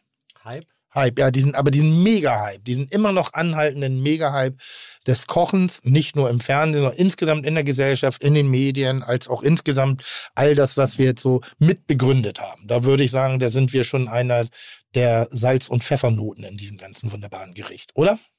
Und die Butter und Oliven. Hm? Nee, das hast du, das hast du sehr schön gesagt, Tim. Und das ist, äh, ich gebe dir auch sehr, sehr recht, weil auch wenn es viele Zuhörer vielleicht nicht glauben, also immer wenn wir uns früher gesehen haben, hatten wir immer Bollen viel Spaß. Ja. Auch wenn wir sehr unterschiedlich von der Herangehensweise sind, Ja. weil klar, du bist ein bisschen breiter, Lauter. lauter. aber aber äh, deswegen äh, konnten immer auch die die leiseren Jungs und Mädels einfach von dir profitieren, weil wir konnten da im Kielwasser, du äh, du du bist halt der Eisbrecher, du re- reißt die Schnauze halt richtig weit auf. Aber vieles, was du ja auch gesagt hast und was du getan hast, war ja nicht falsch. Und das war ja auch genau in, in, in, in dieser Welle, wo, wo du ja selber sagst, genau diese Entwicklung möchte ich ja haben. Hört auf, irgendwie ständig nach Rezepten zu kochen. Das ist vollkommen wurscht. Wenn das eine nicht da ist, dann nehmen halt das andere. Also diese Kochaffinität, die Herangehensweise, die ist halt sehr ähnlich. Und die spricht halt meiner Meinung nach auch einfach für Qualität. Wie hieß deine erste Kochsendung? Sag halt einfach kochen. Was hat dir ausgemacht? Das Coole an dem äh, äh, Konzept war einfach, dass du, äh, dass wir den ZuschauerInnen letztendlich, oh Gott, nicht gendern, Ralf. Nein, äh, dass wir einfach immer versucht haben, Not an mich, nicht gendern. Nein, äh, äh, Sa- Sachen einfach kochen. Das Schöne an dem Format war, dass wir mit den Zuschauern zusammen einkaufen gegangen sind, haben einfach in den Einkaufssituationen den Leuten noch erklärt, worauf sie achten sollten, warum das Gemüse oder das Fleisch gerade so gesund ist, äh, warum es jetzt auch günstig ist. Danach hatten wir auch immer einen Gast da, haben im Endeffekt halt äh, dem Zuschauer einen relativ unfallfreien Weg von A nach B ermöglicht und äh, haben es auch nicht so kompliziert angestellt. Und ich glaube, das ist halt das musste ich am Anfang kapieren, dass du die Rezepte halt so schreiben musst, dass es letztendlich nicht darum geht, dass du halt ein total geiles Rezept hast, was du toll kochen kannst, also um den Zuschauern zu zeigen, wie, wie toll man selber ist, sondern letztendlich umzudenken und einfach lieber dann einfach nicht das perfekteste Produkt zu kaufen, sondern vielleicht dann doch lieber die normale Hühnerbrust zu verwenden, aber äh, dass es der Zuschauer auch selber kaufen kann und nachkochen kann. Darum geht's. Da hast du wie viele Folgen von gemacht? Also mehr wie 10? Nee, keine Ahnung. Ich, ich, ich, kann, ich kann das nicht sagen, ob es 150 waren, ob es 180 sind. Ich, ich, Ein Steuerberater ist- sollte ist- das wissen. Ist, ja, magst du ihn anrufen? Hm? Nein. Ein Steuerberater von da, damals will ich auch nicht mehr haben. Nee, aber äh, wir haben schon einige, ja, äh, einige Sendungen gemacht Hm? und äh, ähm, das, ja. Das, Hattest du zu dem Zeitpunkt ein Restaurant? Äh, am Anfang habe ich noch im Rutz gekocht, aber ich bin dann nach, nach anderthalb Jahren Fernsehen und Küchenchef, das war zu viel. Also ich stand da auch, äh, meine damalige Frau hat gesagt, also wenn es so weitergeht, äh, äh, trennen wir uns, weil ich, ich habe da wirklich ein Jahr lang weder mal äh, Liter Milch eingekauft, noch mal irgendwie einen Socken gewaschen oder Mhm. so, weil ich halt entweder unterwegs war oder im Restaurant oder halt im Büro und Rezepte geschrieben habe. Also es war halt einfach, äh, du hast halt nur noch gearbeitet. Es war zwar alles schön und spannend, aber du hattest kein Privatleben, du hattest gar nichts mehr. Wie wichtig ist das äh, für dich oder ist ist es für dich positiv oder eher negativ, ob der Wahrnehmung als Koch, dass du in den Medien bist? Es ist für mich positiv. Also ich glaube, äh, du hast halt, ich meine, der Gast oder der Kunde hört dir viel besser zu. Also du hast es einfach meiner Meinung nach oftmals einfacher, weil du ein anderes Standing hast. Also natürlich hat, hat man durchs Fernsehen auch irgendwann mal noch eine dickere Haut bekommen oder noch äh, eine bessere Präsenz, mehr Se- Selbstvertrauen. Also du kannst manche Sachen einfach viel besser verkaufen wie jeder Angestellte oder wie meine Restaurantleitung im, im Restaurant. Aber lenkt es nicht wahnsinnig ab von dem eigentlichen Kochen? Ach, dadurch, dass ich ja äh, letztendlich also, ich werde ja eigentlich nur als Koch wahrgenommen und ich möchte ja auch als Koch wahrgenommen werden. Ist das so? Und von dem her, ja. Also wenn du bei der NDR Talkshow sitzen würdest, Untertitel wäre Koch oder Fernsehkoch? Ja, jetzt hast du mich wieder Arsch. Danke. Nein, ja, okay. Ja, Fernsehkoch, aber, aber es ist ja Fernsehen und Koch. Also äh, es ist ja immer noch Kochen, ist ja noch impliziert, das Wort ist ja immer noch dabei. Schön wäre so ein Untertitel wie der auch kulinarische Podcast, äh, Koch und auch im Fernsehen. So, das würde, glaube ich, beides ganz gut miteinander, mit, miteinander vereinen. Meiner Meinung nach wird im deutschen Fernsehen viel zu wenig gekocht. Wie meinst du das? Uh, ein, uh, gut, sehr gut. Das möchte ich jetzt aber auch mehr hören. Na, ich meine, äh, du hast zwar noch Kochshows, Kitchen Impossible, äh, äh, äh, Grill den Hensler, aber das ist für mich ja keine Kochsendung. Also das ist, das ist ein Unterhaltungsformat, das ist, äh, sind tolle Unterhaltungsformate. Küchenschlacht?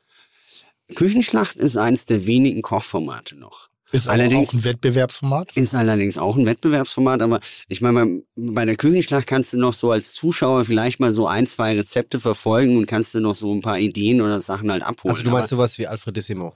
Ich meine wirklich so, dass du den Zuschauer einfach, also meine Motivation, Fernsehen ja zu machen, war ja immer eigentlich ähm, dem Zuschauer, ja, die Zuschauer, dass die zu Hause halt sich selber in die Küche stellen und äh, weniger Essen bestellen oder Fertigprodukte zu Hause verwenden. Das war die Motivation, ins Fernsehen zu gehen. Und äh, das ist, ähm, da gibt's halt leider im Moment irgendwie nicht, der, nicht so den richtigen Markt für. Äh, findest du, dass es neu ist oder schon, schon eigentlich immer der Fall gewesen? Wie immer. Ja, ich meine, so unsere Anfangszeit, ich meine, da hatte ja eigentlich jeder große Sender hat eine Daily Kochshow und äh, Daily Kochshows irgendwo fällt mir jetzt nicht mehr so ein. ja, aber ein. gibt es nicht genug Kochshows? Also warum sollte es noch mehr geben? Ich sag mal, aktuell, was läuft denn im deutschen Fernsehen an Kochshows? Na, du erwähntest ja bereits Hensler.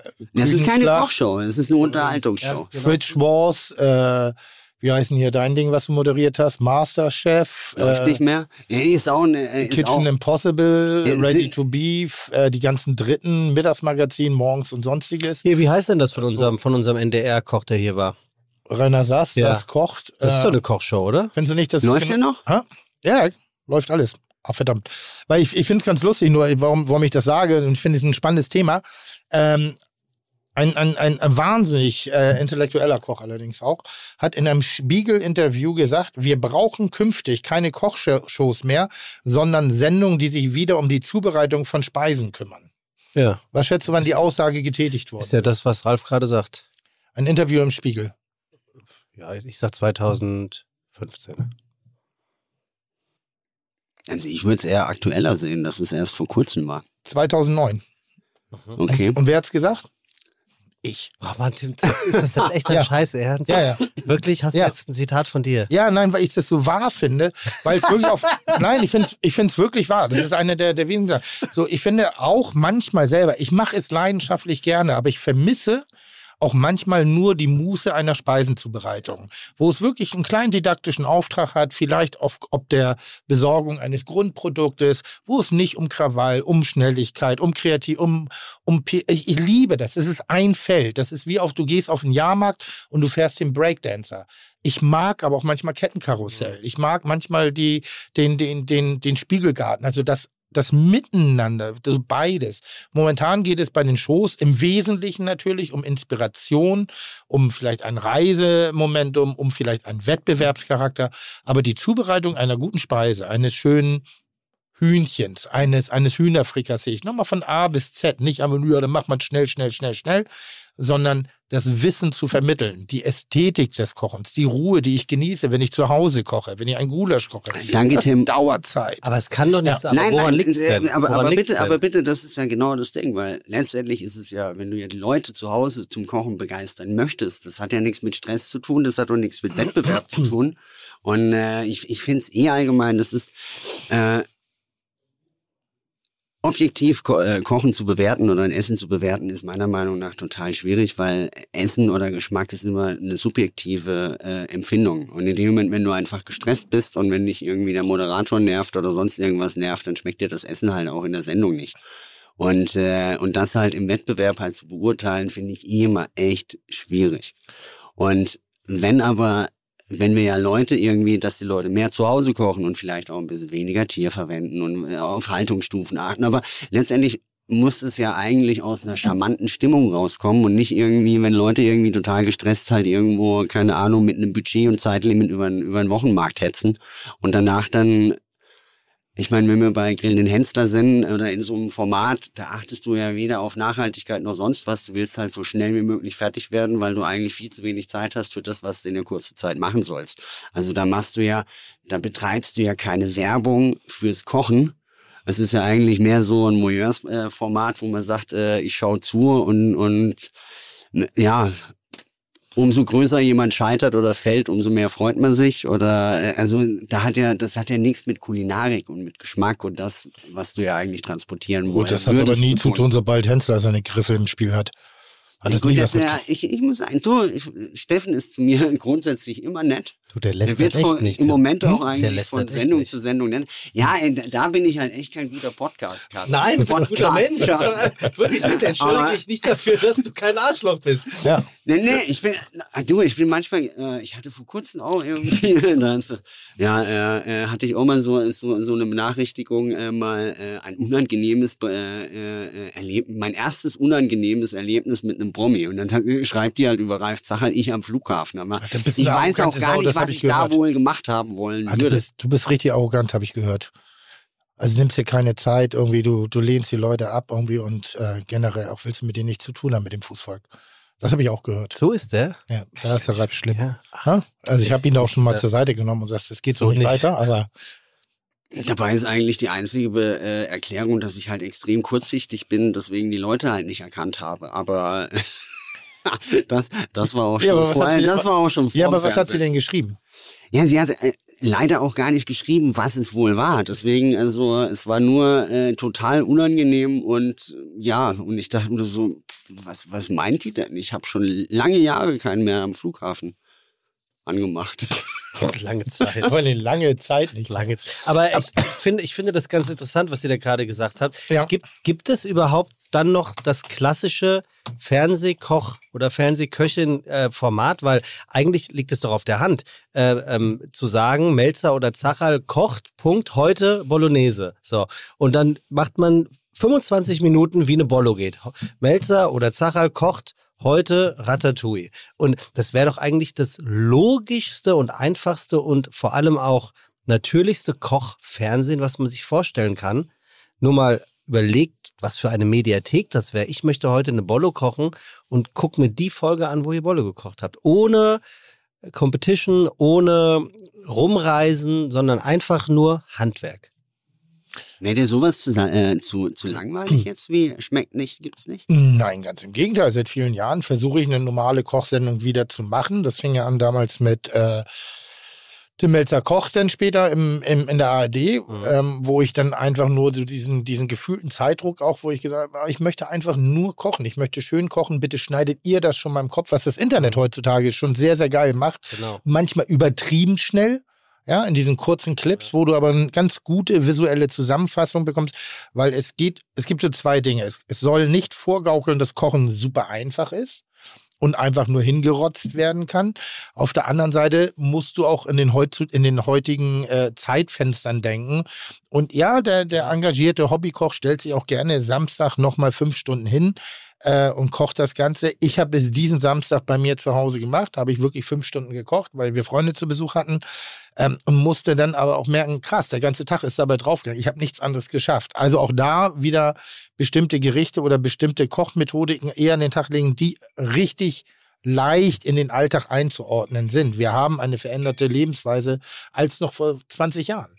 Wir haben, wir haben ein, ein, ein, ein Fenster dazu bekommen, das war vor 20 Jahren den meisten von uns gänzlich unbekannt, Social Media und ähnliche Sachen, äh, wo du eben äh, zu dem damaligen Zeitpunkt waren deine Erfahrungen, über die du gesprochen hast, waren gemacht. Oder du hast sie dir zumindest schön ausgedacht. Ähm, heutzutage sind halt Erlebnisse, kannst du dir in drei Minuten abrufen. Jede Information kannst du dir abrufen. Das, du kommst schneller an Dinge ran. Und da einen, einen Ruhepol zu schaffen übers Kochen, finde ich wahnsinnig schwer. Wobei äh, unser Freund Steffen Hensler hat es ja eigentlich mit Henslers schneller Küche ganz gut hinbekommen, ähm, die ja auch Social Media mäßig dann am Start gewesen ist. Ja. Und da gab es selbst so zwei, drei Gerichte, von denen ich mir, ich bin jetzt nicht der passionierteste Koch der Welt, gesagt habe, ach guck mal, das ist ja geil. Ja. Geht schnell, funktioniert Ja. und ist eigentlich genau das, was es Ja, und das ist ja- Leisten soll. Und, und, und das, darum geht's ja. Aber es ist ja keine Kochsendung, es sind 30 Sekunden Snippets. Und nennen wir mal eine Sendung im, Ja, ja. im, im also ja. wenn wir jetzt von Ja, ja, analogen ja, ja. Fernsehen reden, Aber- ich glaube, dass die neuen Medien uns genug Raum dafür geben. Trotzdem eine schöne Klammer. Es gibt ja auch wieder manchmal eher Inspirationen von anderen Formaten. Also Kitchen zum Beispiel ist für mich eine Sendung, die auch in Kurzvariante auch im Internet fun funktionieren könnte. Wie denn? In Zeitraffer? Naja, ich sag mal, Anreise, Momentum, Aufnahmen, so ein bisschen äh, die Zusammenfassung der Re Re äh, Region, in der man unterwegs ist.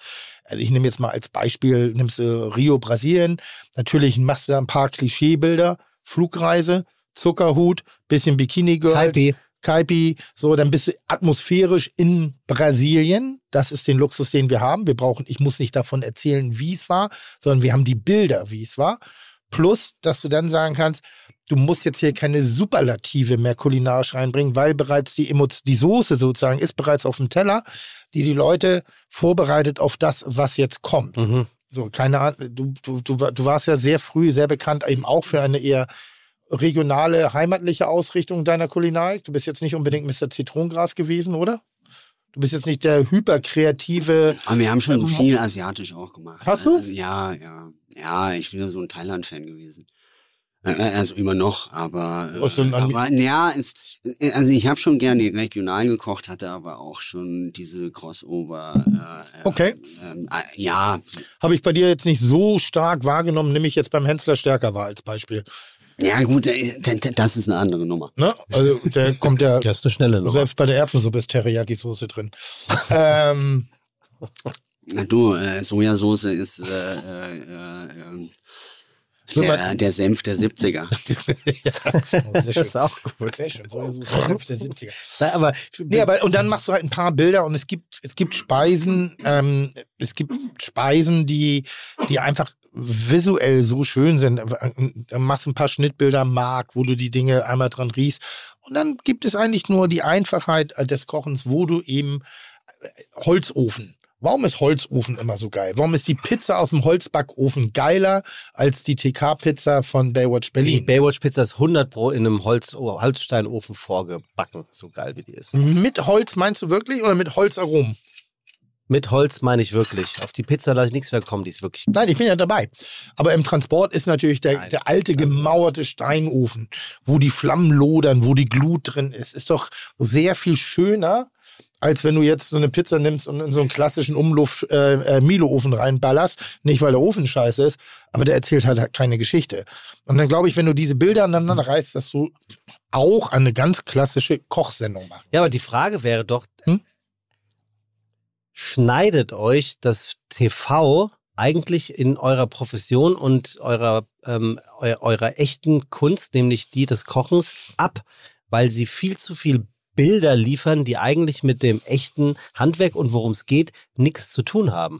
Nö. Nö. Gut, klare Antwort. Nein, nein, ich meine, ich mein, ich mein, der, der, äh, der, der, der, Nach, äh, der Nachteil beim, beim Fernsehen und beim Kochen ist natürlich, es ist ein anderes, als wenn du natürlich äh, äh, äh, live eins, äh, eins zu eins halt dabei bist, Mhm. weil du hast halt, dir fehlt der Geruch. Und du kannst halt vor allen Dingen halt nicht am Schluss die Probierportion probieren, weil äh, das fehlt dir halt komplett. Also du musst ja. ein bisschen über die Bilder und so kommen, sonst geht's ja gar nicht.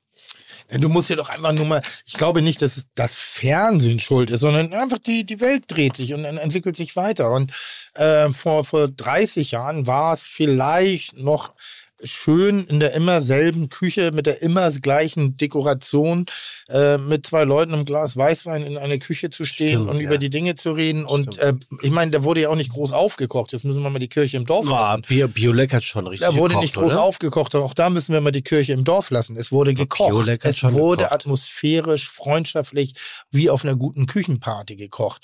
Das, was nachher draus wurde, wurde natürlich links und rechts auch ein bisschen aufgefüllt. Das gleiche ist bei uns auch. Aber guckt ihr mal Kinderfilme von früher an und heute. Was meinst du? Naja, das ist, als ob du einen Kinderfilm von früher gibst du eine Überdosis Speed und dann lässt du es nochmal bei dreifacher Lautstärke ablaufen, mit schnelleren Schnitten, mit mehr Geräusch, mit mehr Krawall. Mhm. Ich habe mir neulich so eine äh, japanische Anime-Serie angeguckt aus den 70ern. Digga, Da bin ich fast eingeschlafen und ich kenne die Mhm, noch von mhm. früher und dachte so, krass, wie aufregend und wie geil ist das. Das, die Welt ist schneller geworden und damit ist auch die Aufnahmeart eine andere geworden. Du musst heute intensiver, präsenter, schneller sind. TikTok vor einem Jahr, keine Ahnung, hieß es mal irgendwie so drei Minuten maximal. Jetzt sind sie bei 30 Sekunden, Ja. weil die Aufmerksamkeitsspanne nicht mehr da ist. Wenn du nach drei Sekunden nicht geguckt bist, dann, dann scheinst du was wegzuschmieren. Und ähnlich ist ja natürlich auch unsere Aufgabe im Fernsehen, uns einer, einer Wahrnehmung anzupassen, ein Regulativ dagegen auch anzubieten, aber eben eine gute Mischung. Ich glaube, es geht darum miteinander und ich kann mir vorstellen, ich wünsche mir derzeitig eine Kochsendung, die äh, um Mitternacht anfängt. Früher gab es sowas Sexy Clips. Mhm. Oder Ja, da die konnte man- schönsten Eisenbahnstrecken der Welt. Genau, aber bei mir fing das an mit Sexy Clips. Äh, dann äh, bin ich übergegangen zu Bob Painting mit Bob Ross. Dann gab es mal die Eisenbahnstrecken. Also je älter ich werde, desto unspektakulärer wird es auch eigentlich.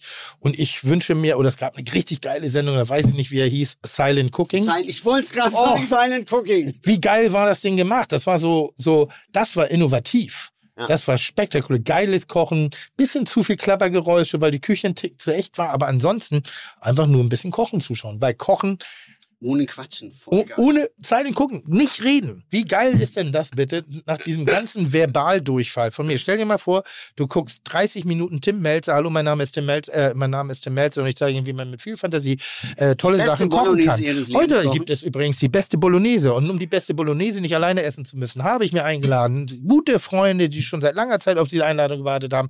Hey, hallo Ralf, hey, hallo Stefan, hey, hallo Mario. So, genug gelabert, fangen wir auch gleich an. Zunächst einmal vor dem guten Kochen steht der gute Einkauf. Digga, da stichst du und dann einfach nur kochen. Aber eine Kochshow oder Anbraten, eine Kochsendung um 0 Uhr, ne, wo du nach Hause kommst und diesen Brand hast, ist eigentlich gar nicht dumm. Also du kommst ja oft nach Hause. sagt das, macht eine Petition. Ich habe momentan einen Fernsehvertrag mit dem Sender Vox. Unter anderem ähm, schickt den Briefe, scheißt sie zu mit E-Mail, sagt, ihr wollt das. Ah, du und hast doch jetzt auch eine Filmproduktionsfirma.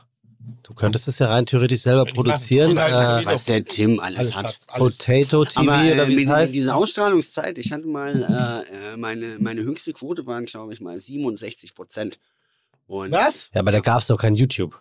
Ja, nee, Äh, nee, ga- nee, das war, das, lass mich fertig erzählen. Da kam, 67 war in ja, Kasachstan. ja, das, Das war in das, Kasachstan. Das, äh, das war die Wiederholung irgendwie, die, äh, die lief irgendwie, äh, keine Ahnung, Um drei Uhr. Ostermontag früh so um fünf oder so. Ja, ja, so, ich meine, muss- da haben, halt, äh, da haben halt Okay. nur fünf Leute geguckt und von den fünf, äh, von den fünf haben halt vier oder viereinhalb mich eingeschaltet. Ja, und das ist das Problem. Nachts kriegst du halt keine Kohle. Und die Sender für Ja, die da hast keine ist- Reichweite. Ah, okay.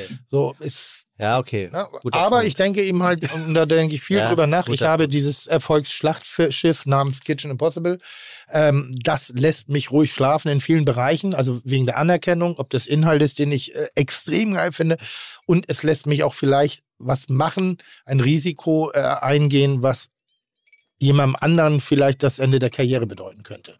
Weil wenn du jetzt einen jungen Koch nimmst, den packst du irgendwo hin und das funktioniert nicht, dann ist das Vertrauen oft so, das in diese. Leute nicht mehr ganz so vorhanden, obwohl es du brauchst eine Zeit, um dich auch ein bisschen zu entwickeln. Denn ich meine, guck uns beide Krampen an.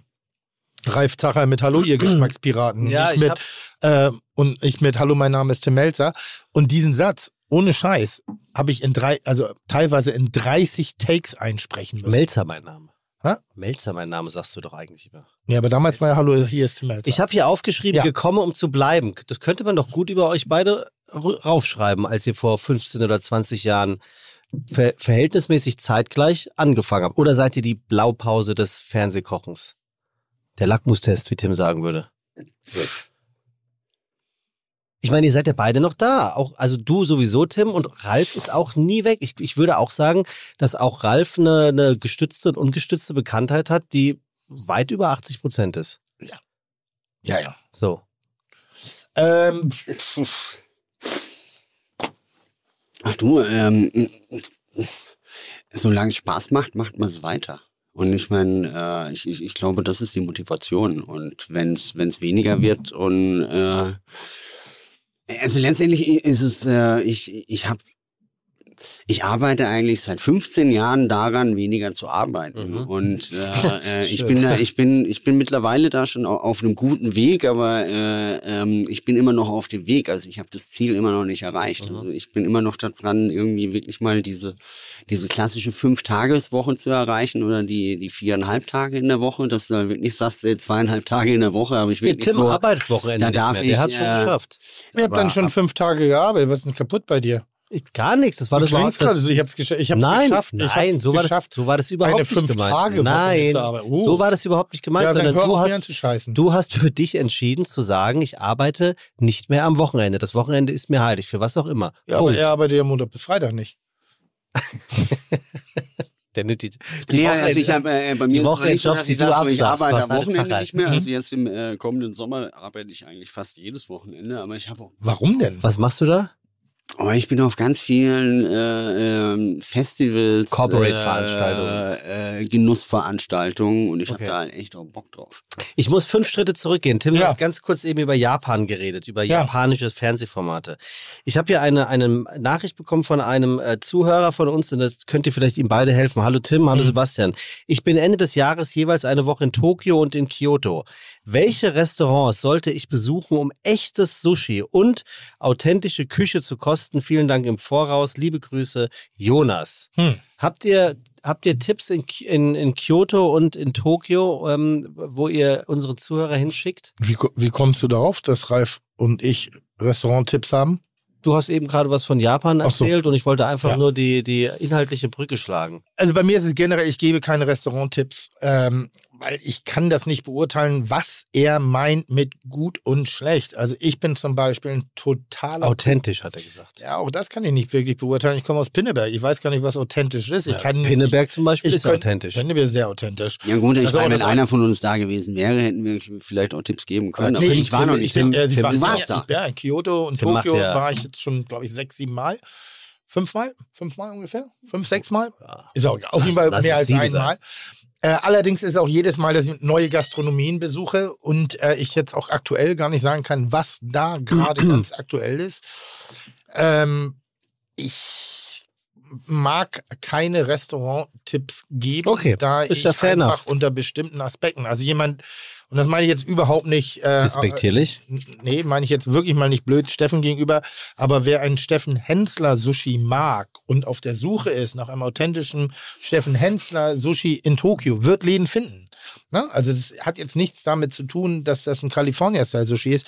Nur ich persönlich, mein Geschmack in Japan, nicht in Hamburg, ist eher ein ganz echter, ein ganz purer, ein ganz klarer Geschmack, der vielleicht von einigen Leuten als langweilig empfunden wird. Das fällt mir oft auf, dass ich eigentlich so Dinge mag, die unaufgeregt daherkommen, Mhm. die ein bisschen leise sind. Außer sowas ganz Spontanes, wo ich wirklich sage, da kommen mir immer noch die Tränen, sowas wie das Restaurant Killen in London, ein Thailänder, der mich einfach wegge Okay. weggebumst Hätte hat. ja sein können, dass du so Ja. genau so etwas in Kyoto oder eben in, in Tokio kennst. Also, äh, lieber Jonas, wir haben es versucht, aber am Ende des Tages wird dich deine Nase höchstwahrscheinlich in einen Laden bringen, der gut Ich ist. glaube, grundsätzlich kann man insbesondere in Japan äh, dem Guide Michelin sehr vertrauen. Ja. Sehr vertrauen, Ja, ähm, ja. weil er eben auch im, im Ausland noch mehr als in Deutschland wirklich auch die Vielfältigkeit bewertet. Also er ist nicht eintönig und äh, nur Fine Dine, sondern er geht da sehr stark aufs Produkt. Vielen Dank äh, für die Brücke, lieber Tim. Ich hatte das in der letzten Folge äh, mit The Boss Hoss Guck mal, was ist los mit Ralf? Der liest da sein Handy, irgendwie, als ob er kein Interesse Nein, an ich uns habe hat. es gerade nochmal wegen äh, Restauranttipps geguckt, aber ich habe nichts gefunden. Ähm, wir hatten es Ich, letzte ich, Woche. sag mal, TripAdvisor halte ich für nicht unbedingt aussag aussagekräftig. Richie sieht das anders. Der mag den Trippbeweise. Wer ist Richie? Der Richard hier. Hä? Unser Richard. Ja, ach, sehr gut. Ähm, wir haben äh, in, der, in, der letzten Fol- in der letzten Folge haben wir über ein auch. Thema ganz kurz angesprochen, von dem wir dachten, wir reden mit dem nächsten Gast darüber, der kommt, weil er eben Deutschlands jüngster Sternekoch ever gewesen ist, Mhm. Ralf Zacherl. Mhm. Ähm, vor ein paar Wochen sind die Sterne in Deutschland neu beziehungsweise wieder vergeben worden. Ja, Ähm, habt ihr beide eine Meinung dazu, wie das so abgelaufen ist, beziehungsweise was es Neues gibt oder wer Sterne verloren hat? Oder würdet ihr sagen, also ich möchte mich nicht dazu äußern, lasse ich nicht gelten. Wie ist eure Meinung zu der aktuellen Sternevergabe des Guide Michelin hier in Deutschland? das klingt, als ob du auf der Suche bist nach einem Nein, Skandal null, oder nein, Information null, hast. gar nicht, absolut nicht. Okay, Null, bin gut. ich nicht. Aber wenn ihr welche habt, her damit. Sag doch mal, du kennst dich aus. Das ist dein, dein Verein. Ralf. Nee, nee, das, D- d- du, du, das ist mittlerweile ist mir das. Acht neue Zwei-Sterne-Restaurants, ein neues Das Drei-Sterne-Restaurant und das ist mir- das- 34 neue Das, Ein-Sterne-Restaurants. das ist mir so egal, als wenn in China eine Katze vom Dach springt. ja, Nee, mittlerweile ist, ist, ist, ist da bin ich. Also für dich, ich, per, für dich persönlich. aber das meine ich ja nicht. Für, für, nee, nee, es ist für Versuch mich nur. persönlich, äh, also mich, äh, äh, also für das, das ist früher, da hast du ja irgendwie schon Wochen drauf, äh, äh, da hast du dich drauf gefreut und das mitgefiebert und, und warst schon total angezündet, oh, er kommt raus, er kommt raus, er kommt raus und gucken, gucken, gucken. Und mittlerweile, nee, ich, äh, ich habe mich gefreut, dass Marco Müller seinen dritten Stern behalten hat. Ich habe mich für viele andere Kollegen und Kolleginnen noch Das mein, gefreut. sowas meinte ich. Äh, aber, Irgendwas Spannendes aber, dabei für uns? Aber, aber ich hab's ohne Scheiß, also so, nee, also so im nahen Umfeld, das bekommst du natürlich mit, weil du durch Social Media natürlich irgendwie verbunden bist. Aber ich habe ihn weder gelesen oder sonst irgendwas. Also wir haben zwar äh, äh, mit dem Küchenchef und im Team ab und zu jetzt äh, die neuen Sterne in, Ber äh, in Berlin diskutiert. Na, Das meine ich. Aber da würde ich äh, auf keinen Fall jetzt was sagen wollen. und nein, und nee, aber für mich persönlich, mir ist das vollkommen egal. Ich bin sehr gespannt, was der Tim jetzt drauf antwortet. Tim, also Ja. äh, Berlin hat zwei neue Sterne-Restaurants zum Zwei Beispiel. neue. Zwei neue. Welche? Ähm, das ist einmal das Bon oder Bon Vivant und das The No Name. Mhm. Die haben, ich kenne ich kenn sie logischerweise beide nicht, Ja. aber 34 Lass doch mal über Hamburg reden. Was ist in Hamburg passiert? aber Sekunde, wie- in wie Hamburg viel- kann ich- Wie, wie viele ein- Ein-Sterne-Restaurants hat mittlerweile äh, Berlin? In der Summe. Ja. Ähm, das müsste ich kurz gucken. Ich habe das irgendwo in meinen Unterlagen aufgeschrieben. Sekunde. Schau doch mal einmal ganz Ähm, kurz nach, bitte. Ah, irgendwo hatte ich es doch. Warte mal. Es waren, glaube ich, äh, ach, Ralf, da fragst du mich jetzt was. Also in Hamburg, um die Zwischenfrage so ein bisschen äh, zu beantworten von Tim, in Hamburg gibt es ein neues Sterne-Restaurant oder ein neues Stern-Restaurant. Ja, weiter. Und wie viel insgesamt? In Hamburg? Hm? Muss ich gleich gucken, weißt du das nicht? Also, mal- ich mach's mal kurz. Das ist auch ein, ein relativ, also dieses Gesprächsthema haben wir jetzt auch schon sehr, sehr oft gehabt.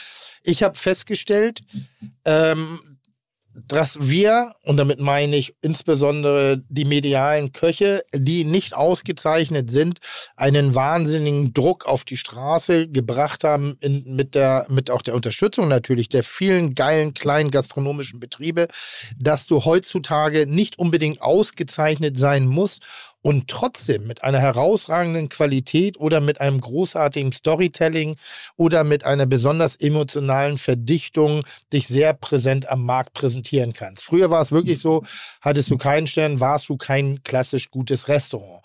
Da waren andere Attribute wie bietet einen guten Mittagstisch an, Mhm. ist nicht teuer, ist ne, einfach, ist dies, das, jenes. So. Und heutzutage ist es so, da musst du hin, da gibt's die geilsten Dumplings, da musst du hin, da gibt's die beste Pizza, da Mhm. musst du hin, da gibt's fantastische Baywatch. Trüffelpasta oder, oder, oder. Und ich glaube, das ist ein bisschen das Verdienst der, der ich nenne es mal der Yellow Press Köche. So, die immer wieder dran gearbeitet haben zu sagen, Spitzenküche ist nicht falsch, aber es gibt mehr zu entdecken. Öffnet eure Augen, schaut über den Tellerrand und Genuss heißt nicht immer was mit einem Michelin-Stern Das sind die. Yellow Press Köche. Das bin ich. Das ist ja. Ralf. Und die Yellow Steffen. Press Köche sind die gesagt haben, ich will unbedingt diesen Stern, um stattzufinden. Nein. Nein, nein, Yellow Press bedeutet für mich, wir sind einfach so, wir sagen, hey, Okay. äh, es muss nicht alles teuer sein, es muss nicht immer Kaviar sein, eine Boulette ist geil, eine Kohlroulade ist gut, die Bratkartoffel ist gut, äh, die Sojasauce in der, in der, in der Wok-Schwenkfange aus der Hühnchenbrust ist gut. Also die haben einfach gesagt, es ist, boah, es ist, Kulinarik fängt sehr viel früher an und nicht erst mit der Auszeichnung mit einem Stern. Das Mhm. ist eine, das ist ein ganz kleines qualitatives Nadelöhr innerhalb der Kulinarik, was aber in der Vergangenheit bis vor 10 Jahren, 15 Jahren vielleicht alles äh, bestimmt hat. Mhm. Man hat sich nur in diese Richtung bewegt. Und heute haben wir ein Selbstbewusstsein und sagen, nee, eine geile Salatbowl ist geil. Nee, ich mache einfach ein gutes Sushi, wie Steffen. Oder ich mache äh, bei euch in der Weinbar die Kochkurse, Kochschule, dieses Ganze. Das ist alles Aber ihr habt, aber die haben sich ja alle schon einen echten Namen und somit auch ähm, ein, ein, ja, ich sag's wieder, Lackmustest äh, für den, für den kulinarisch Interessierten erarbeitet. für da gute, ich ein für gute. Gastronomie. Gute ich Gastronomie hat nicht immer was mit dem Stern zu tun. Das wäre nämlich meine nächste Frage. Ist, Jetzt ist, komme ich aber so und sage, eigentlich interessieren mich nur noch die herausragend ausgezeichneten Gastronomien. Äh, sowas wie Rutzweinbar, wo ich immer noch leider nicht gewesen bin. Und ähm, Oh, ey, geht da unbedingt. ich weiß, ich habe schon zwei, dreimal telefoniert. also, Einmal, äh, neulich also, ich oh- keinen ohne Schmarrn, ich war, ich war letztes. Wer, war, wer, wer ist war, das? Äh, Marco Müller. Also Rutz ist ja so ein Laden, äh, den, den habe ich ja aufgemacht. und nein, aber ich war letztes, äh, äh, letzten Herbst war ich, war, war ich im Rutz essen und ich muss echt sagen, Also laut Google-Rezession hat der Laden sogar viereinhalb drei Sterne. besten Essen meines Lebens. Also jetzt einfach, Ja, geil, Es, aber es das war, so- es war einfach so, wo du das so, ich kann mich nicht erinnern.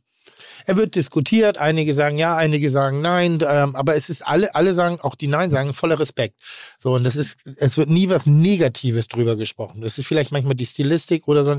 Aber was sich Marco inzwischen erarbeitet, und das ist faszinierend, mehr als jeder andere, den Respekt der Kollegen. Die meisten Kollegen finden es nämlich richtig geil. Mhm. Und dann, dann horche ich auf. Dann, ah, okay, dann, das ist nicht nur die Wertung, sondern da passiert was in irgendeiner Art. Ähm, aber ich werde auch jetzt mit der Masse der Restaurants, und das ist keine Abwertung, denn die Qualität insgesamt in den Gastronomien ist in den vergangenen Jahren durch Mithilfe von Extrem Techniken, nach oben. gegangen. Liefer, Lieferbereich, äh, Bereich, also wir haben wahnsinnig gute Produzenten und kommen auch an die Produkte ran. Das, hat- da hat sich viel getan. Plus Techniken, plus Wissen und Möglichkeiten. Die Qualität ist so brutal gut Mhm. geworden.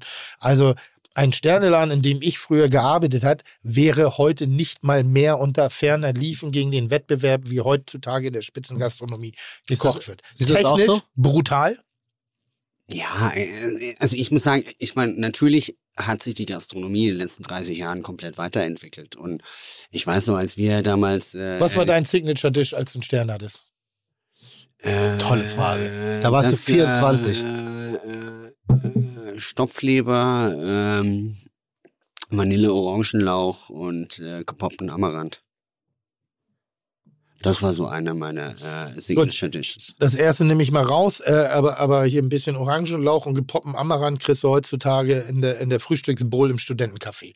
Das meine ich jetzt nicht. Nein, nee, nee, nee, Da- nee, da nein, nein, nein, nein. Es hat, sich, es hat sich definitiv komplett weiterentwickelt. Mhm. Ich meine, wir, wir haben damals auch einen Stern gekocht mit so einem offenen Ravioli und irgendwie äh, mit, mit äh, äh, Basilikumsoße und äh, zweierlei Lachs, einmal roh, einmal Dings. Also weil es hat sich wirklich, also wurde, also unser Essen und, und äh, das gesamte Genussthema hat sich in den letzten 30 Jahren extrem nach vorne entwickelt.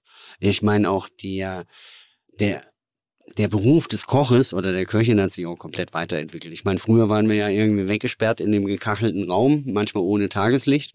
Mittlerweile ist halt offene Küche, Frontcooking oder dass halt die, die Köche das Essen zum Gast bringen. Also du hast, also das Berufsbild hat sich komplett geändert. Wir sind viel kundenorientierter. Es ist auch viel spannender, es ist viel vielfältiger geworden und natürlich hat sich die Technik auch komplett weiterentwickelt. Also in den 80er, 90er Jahren, der, da, äh, da gab es so ein paar Merkmale, die musstest du auf deiner Spa äh, Speisekarte haben, sonst wärst du überhaupt gar nicht mal äh, in die Nähe von Michelin gekommen.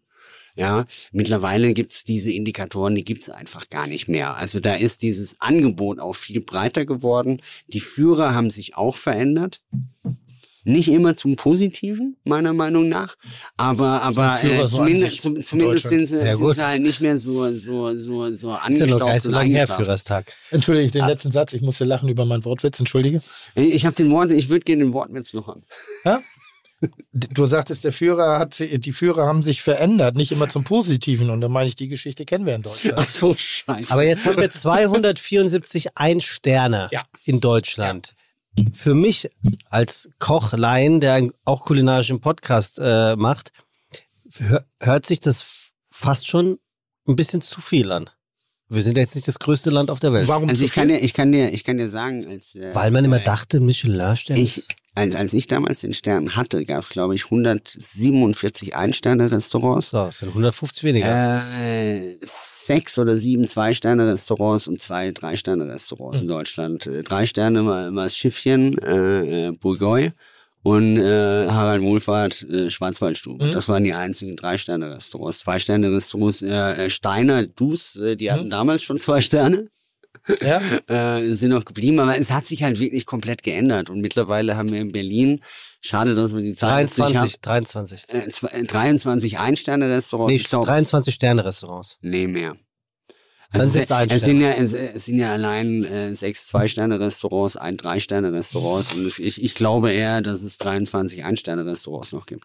Aber gut, dann ist ja meine Einschätzung nicht, nicht ganz falsch, ist es fast schon redundant viel. Mhm. Nein, die Küche wurde besser. Es ist wirklich so. Ich meine, ich glaube, von der Bewertung, den Standard haben die wirklich beibe äh, be äh, beibehalten. Nur wir kochen in Deutschland einfach auch besser. Also es ist wirklich so. Also ähm, Früher hat es irgendwie halt wirklich gereicht, irgendwie ein ordentliches Schnitzel. Äh, äh, schau, dass die Pommes irgendwie knusprig sind und dass sie nicht fettig sind, gut gesalzen sind. Dann hattest du schon mal irgendwie äh, ein Essen, wo du halt richtig weit vorne warst. Und das reicht heutzutage echt nicht mehr. Also du musst ein bisschen dir mehr Mühe geben oder, oder ich, ich sag, die Angebotsauswahl ist oftmals besser. Das Einzige, was wir seit den letzten 15 Jahren halt wirklich verlieren, ist die deutsche Küche. Weil irgendwie kein Mensch mehr seine Spätzle selber macht. Äh, ähm, wir, wir verlieren das Handwerk. Also es wird diese Spitze, die entwickelt sich weiter äh, und, und ge gedeiht prächtig. Was uns aber fehlt, ist einfach so äh, dieser ganze Mittelbau, weil es ist äh, in den in den ganzen Dörfern, die ganzen Dorfkneipen, wo, wo es früher auch irgendwie einen tollen Sonntagsbraten gab mit selbstgemachten Klößen, die gibt's nicht mehr. Diese Familienbetriebe, die gehen weg. Und die haben früher auch ausgebildet. Und deswegen haben wir auch überall in der Gastronomie auch diesen Facharbeitermangel, weil es es möchte halt keiner mehr machen, nicht zu diesen Bedingungen und mit der Bezahlung, wie wir es einfach die letzten 60, 70 Jahre in der Gastronomie gemacht haben. Könnten so viele Sterne-Restaurants ein Grund dafür sein, dass man Leute in der Gastronomie hält, dass sie jetzt in einem Einsterner arbeiten? Also ich war mir noch bei der Beantwortung der ersten Frage, ob es redundant und belanglos wird. Äh, und da muss ich sagen, nein. Ich meine, wir haben äh, ein klassischer Fußballverein. Wie viele Spieler hat der? In Bundesliga. Auf der, also in der Summe? Ja. 30. So, hat jeder so. Dann haben wir 30 äh, äh, mal 18 Mannschaften, Mhm. Sind, äh, 540. oh, wow. So haben wir 540 Premienclass, also Erstliga-Fußballer. Mhm. So, das sind Jungs, die in kurzen Hosen gegen Lederball treten, aber in einer ersten Liga ihren Raum finden. In einer der besten ersten Ligen. Ja. Darunter kommt die zweite Das heißt, Liga. ey, ey, entschuldige mal, das ist die langweiligste, beste erste Liga. Ich meine, wir haben seit zehn Jahren den gleichen Meister. Ich meine, was ist denn an dieser Liga gut? Nein, aber Das sagt der Berliner. Wieso, wieso? Un Union. Berlin, Union Berlin ist Ja, auch stimmt. Champions League. Stimmt. Ja, du bist auch eher Union. Nee, was ich damit sagen will, wenn wir, ähm, die, äh, wenn der Michelin sagen würde, pro Land gi- gibt es nur 500 Restaurants, die wir auszeichnen dürfen und können, dann gibt es ein Hauen und ein Stechen und dann wird das auch wieder eine einzigartige Relevanz haben. Dann wird es aber auch zur Folge haben, dass zwangsläufig eine Entwertung nicht sofort negativ ist. Sondern dann geht es nur um die Top 500. Dann geht es um diese Restaurants. Und das Mhm. wird relativ eng. Jetzt ist es ja so, dass die guten Restaurants von gestern, ja, die hören ja nicht auf gut zu sein. Nö. Aber jetzt kommen wir nach, jetzt kommen die jungen Leute nach und die wollen ja auch ihren Platz haben. Und der Michelin hat sich entschieden, wir begrenzen nicht, sondern wir machen auf. Mhm. Und derzeitig öffnet er sich in vielerlei Ebenen, also er, er bewertet eben auch Restaurants, also die, die, die Vielfalt der Stilistik innerhalb der Michelin bewerteten Restaurants ist, glaube ich, so groß wie noch nie in Deutschland. Und begrüßt So, du das? Ich begrüße das sehr, Ja. aber es macht es in der Wahrnehmung etwas schwieriger. Deshalb ist für mich derzeitig ein Qualitätskriterium äh, entweder regional, also Hamburg für mich. Also mich interessiert, was passiert in Hamburg. Mhm. Mich interessiert nicht so sehr, was passiert in Hannover. Nicht, weil ich was gegen Hannover habe, sondern ich habe in Hamburg genug los. Ich habe in Hamburg so viel zu entdecken. Ich habe gar keine Zeit mehr, noch über Hannover äh, nachzudenken, außer in Hannover passiert was Spektakuläres, der Dreier. Mhm. Oder vielleicht der sehr spektakuläre Zweier. So, aber im, und deshalb ist, glaube ich, es ist noch nicht ganz ausgereift, was es eigentlich wirklich bedeutet. Ist es gut, so viele Sterne-Restaurants zu haben? Ja, aber es gibt auch so wahnsinnig viele gute Restaurants. Oder müsste man jetzt nochmal die Bewertungskriterien anpassen und sagen, Qualität ist so gut, wir müssen die Schraube anziehen. Vielleicht ist der Stern von heute, also ich habe mich wahnsinnig gefreut fürs. Hebel. Wahnsinnig gefreut. Äh, das ist nicht, nicht der Küchenchef ist Fabio Hebel, sondern der Eigentümer ist Fabio Hebel. Der hat auch das XO. Das ist ein umtriebiger, junger, frecher Gastronom, der manchmal übers Ziel hinausschießt, aber einen Ehrgeiz an den Tag legt und sehr schnell äh, äh, Dinge auf den Mach macht. Und sein Team äh, hat dort Großartiges geleistet. Ich bin selber da noch nicht im Essen gewesen, aber ich habe schon Wo, Hebel Zeit oder exklusiv im Hebel. XO bin ich schon häufiger, Aber Hebel das warst ist so der du Im Hebel? Ja, da hast du Weihnachtsfeier gehabt, das weißt du sogar ich. Ja, aber das, das ist schon ein paar Jahre her. Aber was immer war, ich habe hin und wieder mal einen Gang serviert bekommen und dachte, wow, das ist aber spannend, was Mhm. sie da hier gerade veranstalten. Und ähm, du hast äh, das wirklich auf dem Teller eine Qualität bei den Probetellern, die ich hatte, da konntest du schon was spüren. Da hast du gesehen, das ist kein Scheiß, den sie hier gerade machen. Das, Mhm. das ist richtig spannend. Jetzt bin ich damals davon ausgegangen, dass in der Art und Weise, wie die kochen, in der Art der Küche, das ist ein ein Kackloch, muss man aber sagen. Ist eine ganz, ganz kleine Küche. Das ist mehr oder minder ein Küchentresen, ein paar Tische, so, äh, wo du den so auf die, aber natural born auf die Finger gucken kannst. Nicht, weil es jemand inszeniert, sondern einfach nur, weil es keine andere Möglichkeit gibt. Die haben so viel Energie und so viel Leidenschaft reingepackt, das konntest du an den Tellern schon erkennen. Und ich finde das richtig geil vom, vom Guide Michelin, so einem Laden, trotz gewisser Abstriche, Mhm. Enge der Tische, vielleicht nicht alles ganz so von der von von dem Feinen, sondern nur auf die Kulinarik hin. Richtig geil. Und fürs Team freut es mich wahnsinnig, weil ich kenne Menschen, die dort arbeiten und ich finde das richtig richtig toll, dass sie sich, dass die das geschafft haben. Andererseits gibt es auch einen Stern oder gibt es Sterne in, in auch in Hamburg, die mich gar nicht interessieren. Die, also würde ich sagen, auch da ist Kulinarik ist und bleibt ein subjektives Thema. Würdest du sagen, welche Sterne das sind, die dich nicht interessieren? Nein, da halte ich das mit das-. Da, okay, dann hältst, hältst du es mit drauf. Aber ist dann der, dieser eine Stern, in, ist er wichtig für Hamburg? Ich glaube, dass er wichtig ist für die Entwicklung der Sternegastronomie. Ja. Ich habe eine Zeit lang gesagt, vor drei, vier Jahren, äh, ja, na, warum sollte ich mich noch selbstständig machen? Die Auflagen sind zu groß, es wird alles zu teuer. Der, der, den Aufwand, den man betreiben muss, ich muss hartes Storytelling betreiben. Und ich finde, dass das Hebel zeigt, dass du mit guten Produkten und einem herausragenden Handwerk es immer noch am Markt schaffen kannst, dich aus der Masse herauszubewegen. Mhm. Und das feiere ich komplett ab. Mhm. Okay. Ja, wenn du Kurz- das große Glück hast, die richtigen Mitarbeiter Ja. und Mitarbeiterinnen zu finden. Ich sehe gerade, dass äh, Herr Zachel einmal kurz pinkeln muss, weil der zappelt hier rum wie so ein vierjähriges Kind Ich muss Karussell. pinkeln. Ich Ja. sag, ich sag an, in dem Moment sage ich äh, kurz an die Redaktion raus, dass wir das, was wir vorbereitet haben, jetzt um fünf Pipi-Minuten verschieben. Sehr gut. So, lass uns mal einfach diese langweilige Sterne-Diskussion abbrechen, weil wir reden immer Sterne, Sterne, Sterne. Jetzt habe ich mal eine richtig spannende Frage. Die Sekunde. Nein. Okay. Warum? Ne, du hast ja recht. Warum? Nee, warum, was, warum jetzt? Sekunde. Das Sternenthema ist trotz alledem ja für den Zuhörenden unseres Podcasts ein ganz wichtiges, weil wir ein auch kulinarischer Podcast sind. Ja, aber finde, können wir mal, können wir mal. Jetzt machen wir seit vier Jahren diesen Podcast. Und wir reden sehr oft über gehobene Gastronomie, ausgezeichnete Sterne-Gastronomie. Ich glaube, wir haben es alle verstanden. Ja, red weiter. Es gibt für Pros und es gibt Kontras. Was mich wirklich interessieren würde, du lebst in einer Großstadt wie Berlin. Ich entdecke an mir, mm, Mmh. Mm.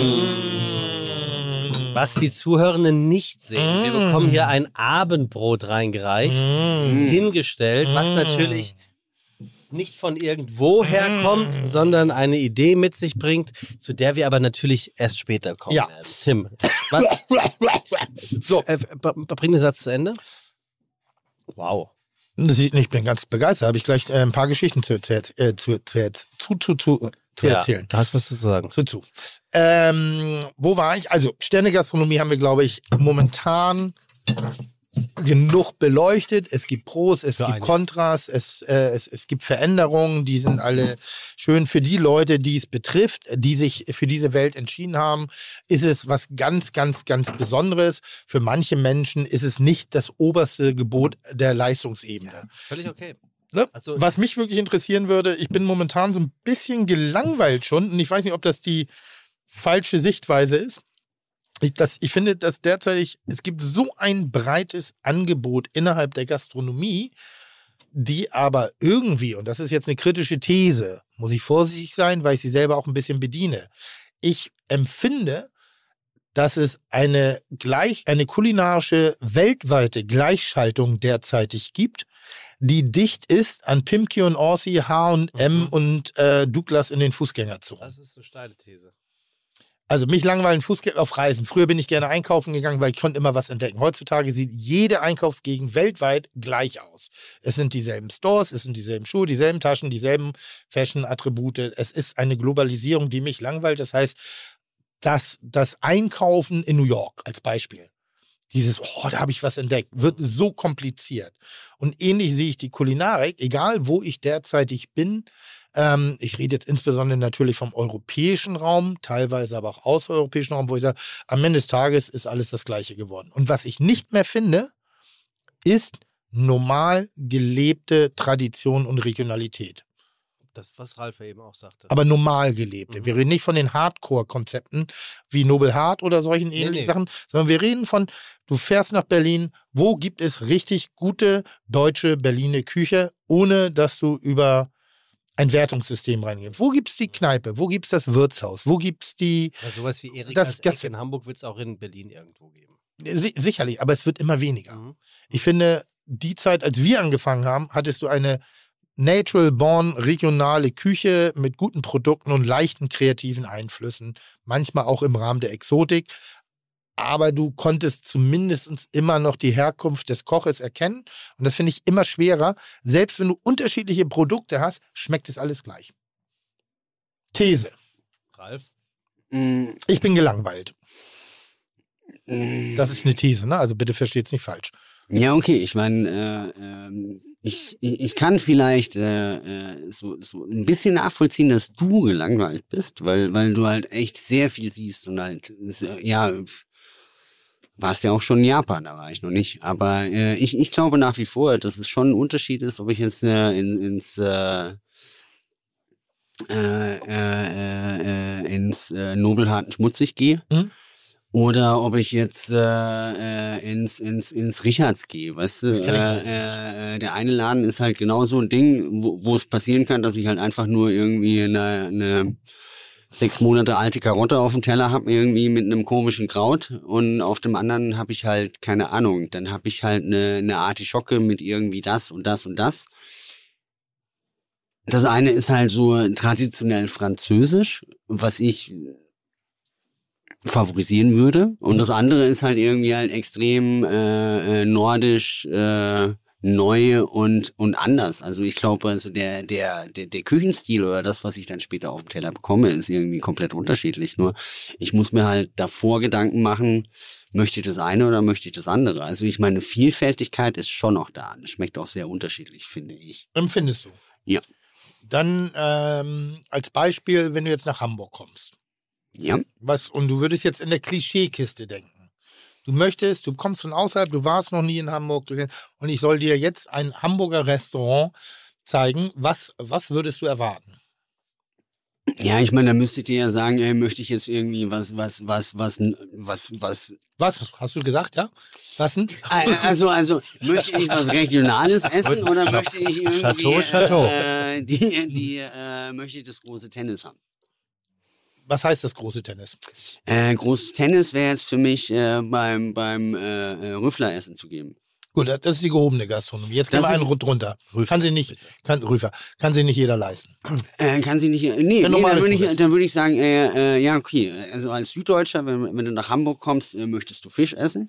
Ähm, Weil du denkst eigentlich, Hamburg ist ja äh, an der Küste und dann würde ich sagen, okay, äh, bring mich irgendwo hin, wo es irgendwie äh, einen geilen Pannfisch mit Bratkartoffeln gibt. so, fällt mir spontan und bitte entschuldigt, liebe Hamburger, das äh, Fischereihafenrestaurant ein. Wo ich glaube, dass du ähm, einigermaßen authentisch eine sehr gute Fischküche bekommst, also mit der Dominanz Fisch, ähm, was einer gewissen Regionalität entspricht, was auch einer gewissen Tradition entspricht, aber trotzdem den Sprung in die Moderne geschafft hat. So heißen, es ist noch frisch genug, dass ich mich auch mitreißen will. Manchmal ist es ja Tradition, kann auch kurz vor veraltet sein. Aber ich hätte Schwierigkeiten, und vielleicht bin ich da nicht informiert. Das kann, kann auch. Das kann ja nicht sein. Das kann auch Tim, gut sein, Tim, Tim, wirklich was meinst, du- was meinst du mit veraltet? Ich meine, veraltet finde ich, das ist beim Essen gehen halt wirklich so äh, äh, ein, ein schlechter Begriff. Weil, weil, weil, weil ich glaube nach wie vor, in die Jahre gekommen. Ist ja vielleicht der bessere Begriff, wo, wo die Motivation nicht mehr ganz so hoch ist, wo vielleicht auch die Produkte nicht mehr, wo die einen Preisdruck erleiden, wo sie nicht mehr die Mitarbeiter bekommen, weil sie vielleicht nicht mehr das Aushängeschild Nummer eins sind, Okay, um die aber- richtig aber ich, frischen ich, Köche ich, ich zu dachte bekommen. Jetzt, du hast es jetzt auch auf, auf, auf so traditionelle Gerichte Nein, bezogen. nein, nein, nein, meine, ganz im Gegenteil. Nein, ganz im Gegenteil. Wo einfach so ein, so, wo die, die, also wir haben unseren Old Commercial Room noch. Das, ein, das ist eine Traditionsadresse. Da kannst du jederzeit hingehen. Da wirst du sehr authentisch abgeholt. Aber das ist auch ein Solitär. So, wenn ich dir jetzt sagen würde, so hier in der Schanze, in der ich bin, ähm, ein gutes, eine, eine, eine gutes deutsches Wirtshaus fällt mir spontan die Bullerei ein, obwohl wir auch nicht mehr klassisch deutsch ein reines Wirtshaus sind. Wir haben Zitate, aber wir bewegen uns auch komplett weiter. Wenn ich aber ein, Hatari. ein, ein, Hata, hä? Könnte Hatari ein Wirtshaus sein? Ma, ja, ma, ja, ja, ja, okay. Ja, ja, das, das mag ein Punkt sein. Aber trotzdem hast du recht. Das klassische Wirtshaus, wo man sonntags hingegangen ist, gibt es wirklich so. Und wir kennen alle das Problem von nicht vorhandenen Warendruck. Soll heißen, wenn ein Laden nicht bumsvoll ist, denn, und du hast eine Karte und da liegen Produkte manchmal und gerade in dem Bereich von Fisch, wenn er jetzt nicht wirklich zig Drehungen hat, dann kann auch der Steinbeißer am zweiten Tag mal ganz kurz riechen, äh, äh, wie die Unterhose nach dem Sportunterricht. Äh, Kenne ich? Das Momentum. Ja, ja, ja, ich kenne es in beiden Fällen. Also ich Wenn kenn's du- vor, wenn ich, du- ich kenne kenn's vor Sportunterricht und ich kenne es aber auch, äh, dass der Fisch mal. Wenn, So wir haben uns mal getroffen im, im, äh, auf Mallorca. Stimmt, Ein ja. gutes mallorquinisches Restaurant ist nicht einfach zu finden.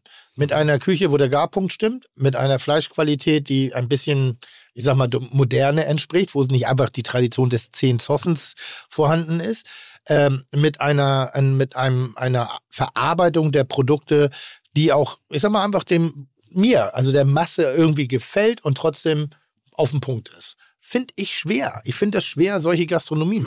Aber ich weiß inzwischen ganz genau, wo ich auf Mallorca einen geflammten Thunfisch bekomme mit einer Wasabi-Mayonnaise und äh, äh, keine Ahnung, mit, mit, ich weiß ganz genau, wo ich eine Miso-Aubergine bekomme. Ich weiß ganz genau, wo ich sowas, aber ich weiß nicht mehr, wo ich in Hamburg zum Beispiel ein gutes Hühnerfrikassee bekomme. Aber ich weiß nicht mehr, wo ich in Hamburg vielleicht ein richtig gutes Rostbeef mit richtig geilen Bratkartoffeln bekomme, wo ich einen geilen Grün in der Kombination, wo wir hatten neulich Matthias auf der Karte.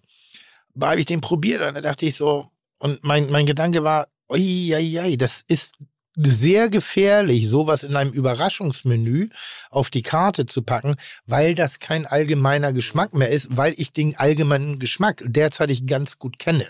Wenn du in der gehobenen Gastronomie unterwegs bist, ist es sehr oft derzeitig ein süß-sauer Geschmack. Harte Säure. Harte Säure. Sehr, ha? Mm. Weißt du so? Du, du, Das Säu äh, Säu Säure gab es vor 30 Jahren noch nicht so. nee, das ist Also, Da, süß-sauer. da gab es schon Beurre Blanc oder sowas, aber es gab nicht diese. Ähm, mittlerweile ist diese Säurespitze eigentlich ohne, ohne das kommst du. Und deshalb die Frage, gibt es einen regionalen Geschmack noch? Also gibt es noch einen, könntest du noch blind in eine Stadt reisen und sagen, das ist der Geschmack der Stadt? Und ihn auch erlebt haben. Nee, würde ich, äh, das würde ich mir nicht zutrauen. Das Aber ich hab- mir nicht. Und das finde ich schade. Das meine ich mit, ich bin da ein bisschen gelangweilt in der Entdeckung. Ne? Also ich als Profi entdecke immer wieder, was war jetzt gerade in Madrid, äh, der Street XO. Hammerkonzept. Richtig geiles Essen. Hammerkonzept. Laute Musik. Alles ein bisschen über, über, überdreht. Und, aber der Geschmack war nicht spanisch. Der Geschmack war eher Asia, war eher japanisch. Was war ein spanisches Restaurant, also mit spanischen ähm, Mit einem Gerichten? spanischen Drei-Sterne-Koch dahinter, ja. Achso, drei, drei Sterne. Nee, der Laden selber hat, glaube ich, nur einen Stern, Okay. weil er eben sehr laut und sehr jung und sehr, sehr diskutierbar Aber ist. erinnerst du dich, ich habe vor ein paar Folgen, habe ich davon gesprochen, dass mich persönlich diese Tellersprache anfängt zu langweilen, weil selbst in dem normalsten Restaurant, Hm? kein Angriff gegen Köche und Köchinnen, sieht man eine Selbstverwirklichung, schau, was ich alles kann auf einem Teller. Ja. Ich war jetzt am Wochenende im Vienna essen, hier in Mhm. Hamburg, wie ich finde, fast auch ein Wirtschafts Wirtschaftscharakter. Ja. Ja, und auch ein Wirtschaftswunder. Ja. Das, wir, haben, wir waren vier Personen, wir hatten vier unterschiedliche Essen und jedes Essen war geil. Jedes Essen war un, im positivsten Sinne unaufgeregt, aber unglaublich lecker und authentisch. Ah, da bin ich aber wieder bei dir. Bist Was- du nicht was- bei mir? Doch, doch. Was Doch. gab's zu essen? Einer hatte natürlich das Schnitzel. Mhm. Ich hatte, ich hatte ein, ein Steak, was, was überragend gut war auf einem, auf einem Bohnenragout. Äh, gegenüber hatte was Vegetarisches, von dem ich nicht mehr genau weiß, was es ist. Ich habe aber ein Foto von der Rechnung zugesandt bekommen, deswegen kann ich sie ganz genau vorlesen, ähm, was es gegeben hat. Mhm. Ähm, plus die Atmosphäre natürlich. Ja, ja. Ist in Vienna einmalig. Ja, bin ich bei dir. Kann man, kann man glaube ich, wirklich äh, genauso sagen. Vielleicht sollte ich häufiger mal mich unterhalten mit Leuten, die davon Ahnung haben. und auch weiterempfehlen. ähm, und äh, Sekunde, ich, jetzt muss ich kurz, hier haben wir es. So, jetzt pass Obacht, Tim. Ja, pass Obacht. Wir hatten zwei Austern, wir hatten ein überragendes Vitello Tonato vorweg. 8 Euro die Austern, 13 Euro das Vitello Tonato. Sehr deutsch. Äh, ein Schnitzel für 23, das Steak für 29,50, dann ein Shellfish. Mit? Ähm, Habe ich vergessen? Shellfish, wer, wer hatte den? Ich meine, es war ein Risotto. Passt Mhm. das? Kann das sein? Ja. Und äh, dann noch äh, das Vegetarische war äh, Spargel und Parmesan. Und dann gab's Vanilleeis. Wie geil ist das denn zum Nachtisch und ein Apple, Apple Crumble? Wie einst in der Bullerei. Hast du den eigentlich noch? Äh, ich weiß nicht, ob wir jetzt gerade momentan haben wir Spaghetti Oh, auf der war- Karte. oh, Aber Spaghetti-Eis. So, Spaghetti sehr gut. So, und dann, so, danach gab's noch Ja. einen Espresso, der konnte wie in den meisten Restaurants nicht so wirklich was, aber es war einfach. Uh, naja, ist doch so. Ihr seid, Espresso-Diss. ihr seid ja auch keine Barista. Aber es hat alles gepasst. Der Hey, Abend. Freundchen, komm mal zu mir in den Laden, wir machen einen geilen Espresso. Der Abend war 10 von 10. Und ich finde, der hatte Geil. was von Ja. der Wirtschaft. Ja, da bin ich bei dir. Jetzt bin ich, jetzt bin ich, jetzt rein speisetechnisch ist es halt eine, eine schöne Erfahrung, ein guter Laden, aber es ist noch nicht unbedingt der regionale Geschmack. Ja, ja, stimmt. ich, äh, ich, ich frage mich die ganze Zeit, was für Bohnen gab's zu deinem Steak? Die waren grün. Und, und es gab, ähm, und es gab äh, englische Bohnen. ja, und es super. gab auch englische Bohnen. Es war so ein Was ist Bohnenragout. Was ist denn eine englische Ja. Bohne? Was sind englische Bohnen? Doch Kidneybohnen. mal. Ja, danke. Englische Bohnen. ey. Gott, die Leute wollen mich rauswerfen aus hast Podcast. was, ja, das, Wow. Ich bin das auch im auch kulinarischen Podcast, lieber Ralf. ah, okay. Ja? Der Student. Ja. Ja. So, jetzt reden wir mal darüber, was wir hier auf dem Tisch haben. Nee, also, ja, ja, ja. Machen wir gleich.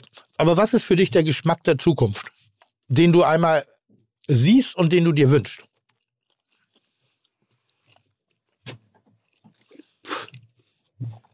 Wie willst du das mit einem Satz beantworten? Wir haben. Zeit. Ja, aber ich weiß ja gar nicht. Nee, da würde ich ja. äh, nee, ich. Da, Was ist die Gastronomie der Zukunft für dich? Was, wa- auf was können wir uns freuen? Äh, da können wir uns auf gar nichts freuen. äh. Nee, Warum weil, Ja, weil es einfach immer weniger Leute geben wird, äh, die irgendwie das Essen im Restaurant selber zubereiten. Mhm. Also ich glaube ähm, nach wie vor der Kostendruck oder gerade der äh, Personalkostendruck wird Mhm. nach wie vor äh, wachsen. Es gibt immer weniger Leute, die halt irgendwie kellnern und kochen wollen. Gäbe es da einen Lösungsvorschlag für dich? Äh, ich habe da keinen Lösungsvorschlag. Hast du einen? Ja, ja, runter, also natürlich Ent Entfrissung der, der Mehrwertsteuer für mich ganz klar. Das lässt uns wirklich ernsthaft für mich eine, eine Forderung für die Gast Runtersetzen oder weg?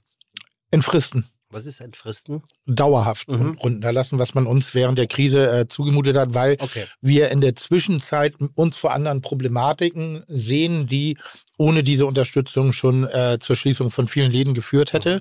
Und die, die, das hat was damit zu tun. Wir brauchen die Vielfalt und wir brauchen die Unterschiedlichkeit und auch die Plätze in der Gastronomie, damit der Mensch, und das haben wir alle während der Corona-Krise gesehen, wenn man uns die sozialen Treffpunkte nimmt, dann kriegen wir alle einen an der Klatsche. Und Gastronomie ist mehr als nur Essen und Trinken, es ist ein sozialer Treffpunkt. Äh, schau nach Frankreich. Die machen, die Franzosen haben da eine viel bessere Einstellung als wir Deutschen. Plus, ich glaube auch, dass, und das, da muss man langfristig mal drüber nachdenken, äh, denn das ist ein System, was nicht wirklich äh, funktioniert. Wir sind in einem, ähm, in einem Lohnsegment, was, was aus der Vergangenheit auch manchmal der Qualifikation bestimmter Leute auch wirklich entspricht, aber es ist ein, ein Lohnniveau, von dem Leute immer schwerer leben können. Ja, ich meine, es, es, es ärgert mich auch jeden Monat, wenn ich meine BWA bekomme, äh, weil du hast im Endeffekt halt, um, um 18.000 Euro auszubezahlen, hast du im Endeffekt äh, Lohnkosten von fast äh, 36.000 Euro im Monat. Und das ist einfach für die Gastronomie, ja, ich würde meine Leute also meine Frau arbeitet äh, in, in der Immobilienbranche und äh, wenn ich die Gehälter da sehe und die mit, mein, äh, mit unseren Gehältern vergleiche, muss ich sagen, wenn ich ein Kind hätte, das würde auf keinen Fall in die Gastronomie gehen, obwohl es eigentlich so ein toller Job ist. Und ich würde als Unternehmer Natürlich hätten meine Angestellten einfach mehr Geld äh, äh, verdient, weil sie einfach einen tollen Job machen, weil sie auch äh, flexibel sind und weil, weil sie einfach einen tollen Job machen. Und ich weiß, wie äh, in anderen Sparten, was für Löhne da bezahlt werden. Nur für mich als Unternehmer, ich kann meinem Küchenchef nicht viereinhalbtausend Euro netto zahlen, weil dann kann ich den Laden einfach zusperren, weil einfach meine Personalkosten dann einfach, äh, bei mir ist es so, in, in, in meinem Restaurant, wenn ich, wenn ich äh, am Jahresende Personalkosten hatte unter 45 Prozent, dann war es schon fast wieder ein gutes Jahr. Also nee, Entschuldigung, unter 40 Prozent, dann war es ein gutes Jahr. Also von der Rechnung, wie es vor 30 Jahren war, äh, 30 Jahren mal war, 30, äh, 30 Prozent Personalkosten, 30 Prozent Wareneinsatz, 30 Prozent Fixkosten, 10 Prozent bleiben übrig. Da sind wir weit weg.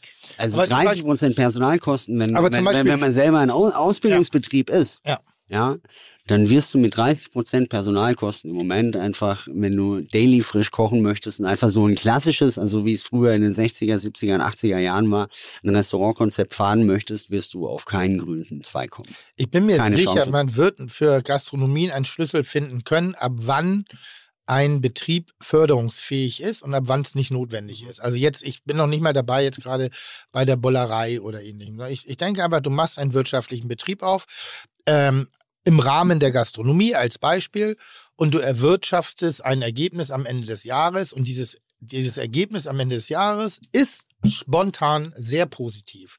Jetzt möchte ich mich bei meinen Mitarbeitern bedanken und sage, pass auf, zusätzlich zu eurem Gehalt, was ich euch bezahlt habe, zusätzlich zur Krankenversicherung, zusätzlich zum Urlaub, möchte, gibt's einen richtig schönen Bonus. Und zwar einen Bonus, der sie vielleicht ein bisschen drüber hinausläuft, als sich, keine Ahnung, äh, einen Burger und eine große Limo bei McDonald's zu kaufen, sondern das soll eine Relevanz haben, auch für Dinge, die man sich vielleicht im Leben leisten kann oder leisten möchte. Eine Gratifikation. Mhm.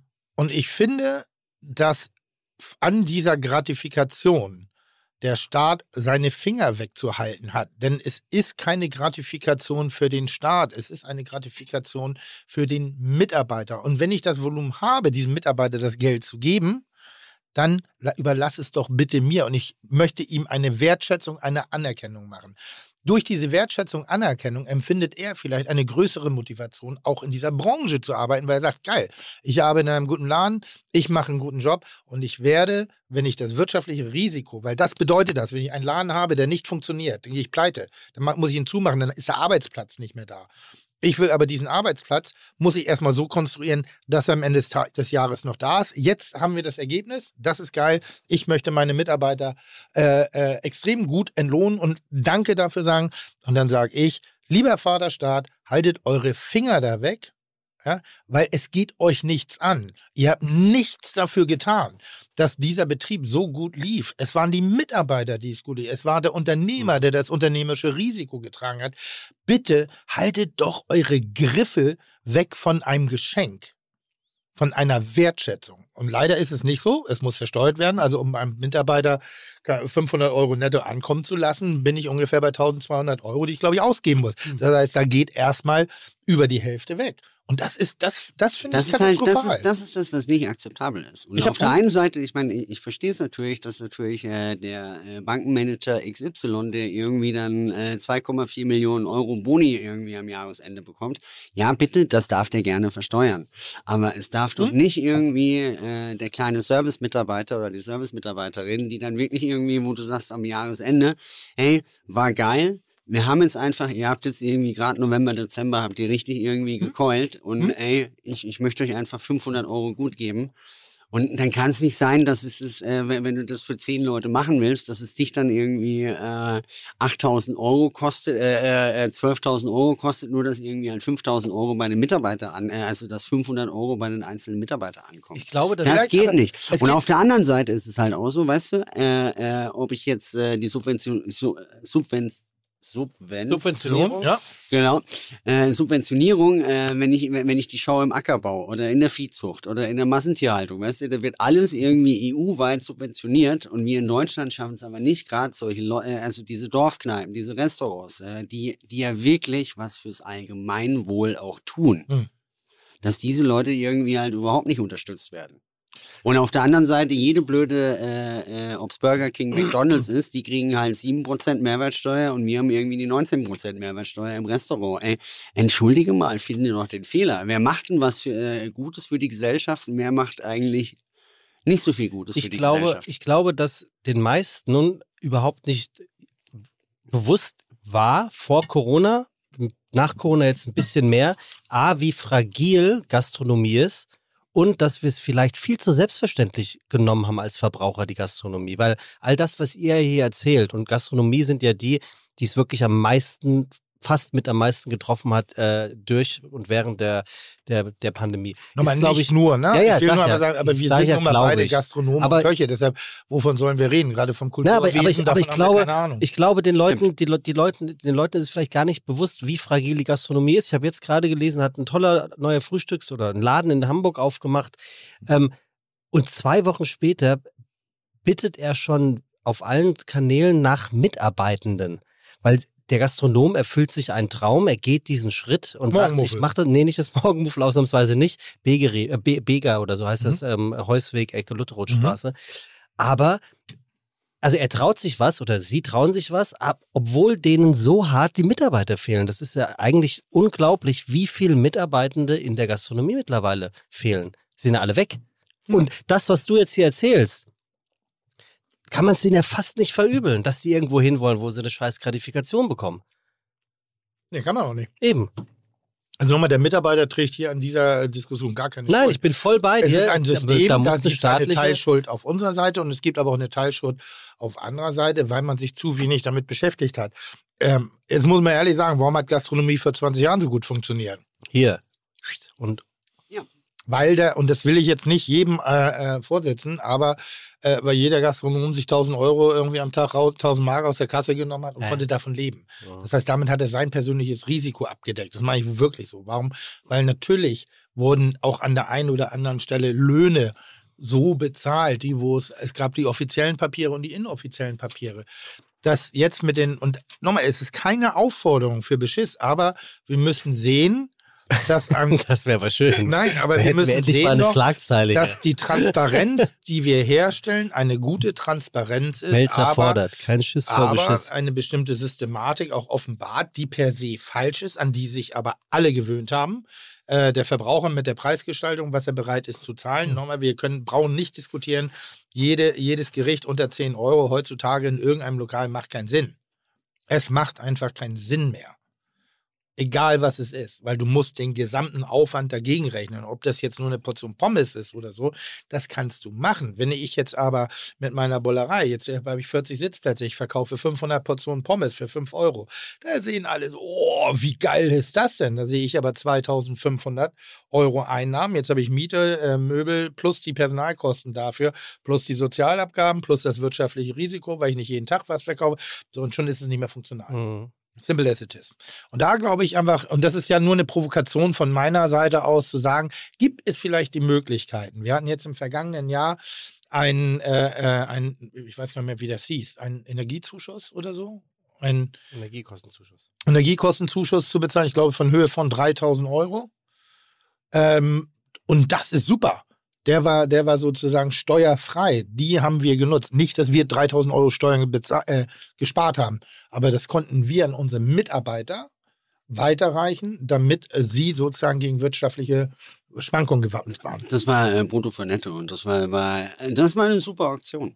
Wäre wär, wär, wär es nicht eine Idee, mal den, dem, dem Gast auch sympathisch aufzulisten, was, Nein. was, was im Preis, im Preis nein. eines Burgers steckt? Nein. Entschuldige mal, ich meine, du gehst ins Restaurant und willst einen schönen Abend haben, Richtig. willst dich erstmal Ja. nicht irgendwie eine halbe DIN A4 oder eine DIN A4-Seite lesen, was der arme Gastronom alles für dich anstellen Ja, aber möchte. Also, reden- nee, reden- nee, reden tut nee, ihr ist trotzdem Quatsch. drüber. Nee, es, äh, ich meine, wir können uns Nein, ja jetzt heute hier, weil wir ja ein Gastro-Podcast sind, äh, darüber Auch. können wir uns unterhalten, aber Ja. ey, lass doch bitte die Gäste in Ruhe. Okay. Gut. Also das ist, das ist, äh, Ist das äh, frisch? ich war, Hm? ich war, ich war jetzt äh, bei Hart aber fair und da ging es ja irgendwie um Ach, Tierwohl und Dings und äh, äh, diese Diskussion, wenn wenn es um das persönliche Essverhalten und Essgewohnheiten geht, ey, das ist ein Ding, ey, da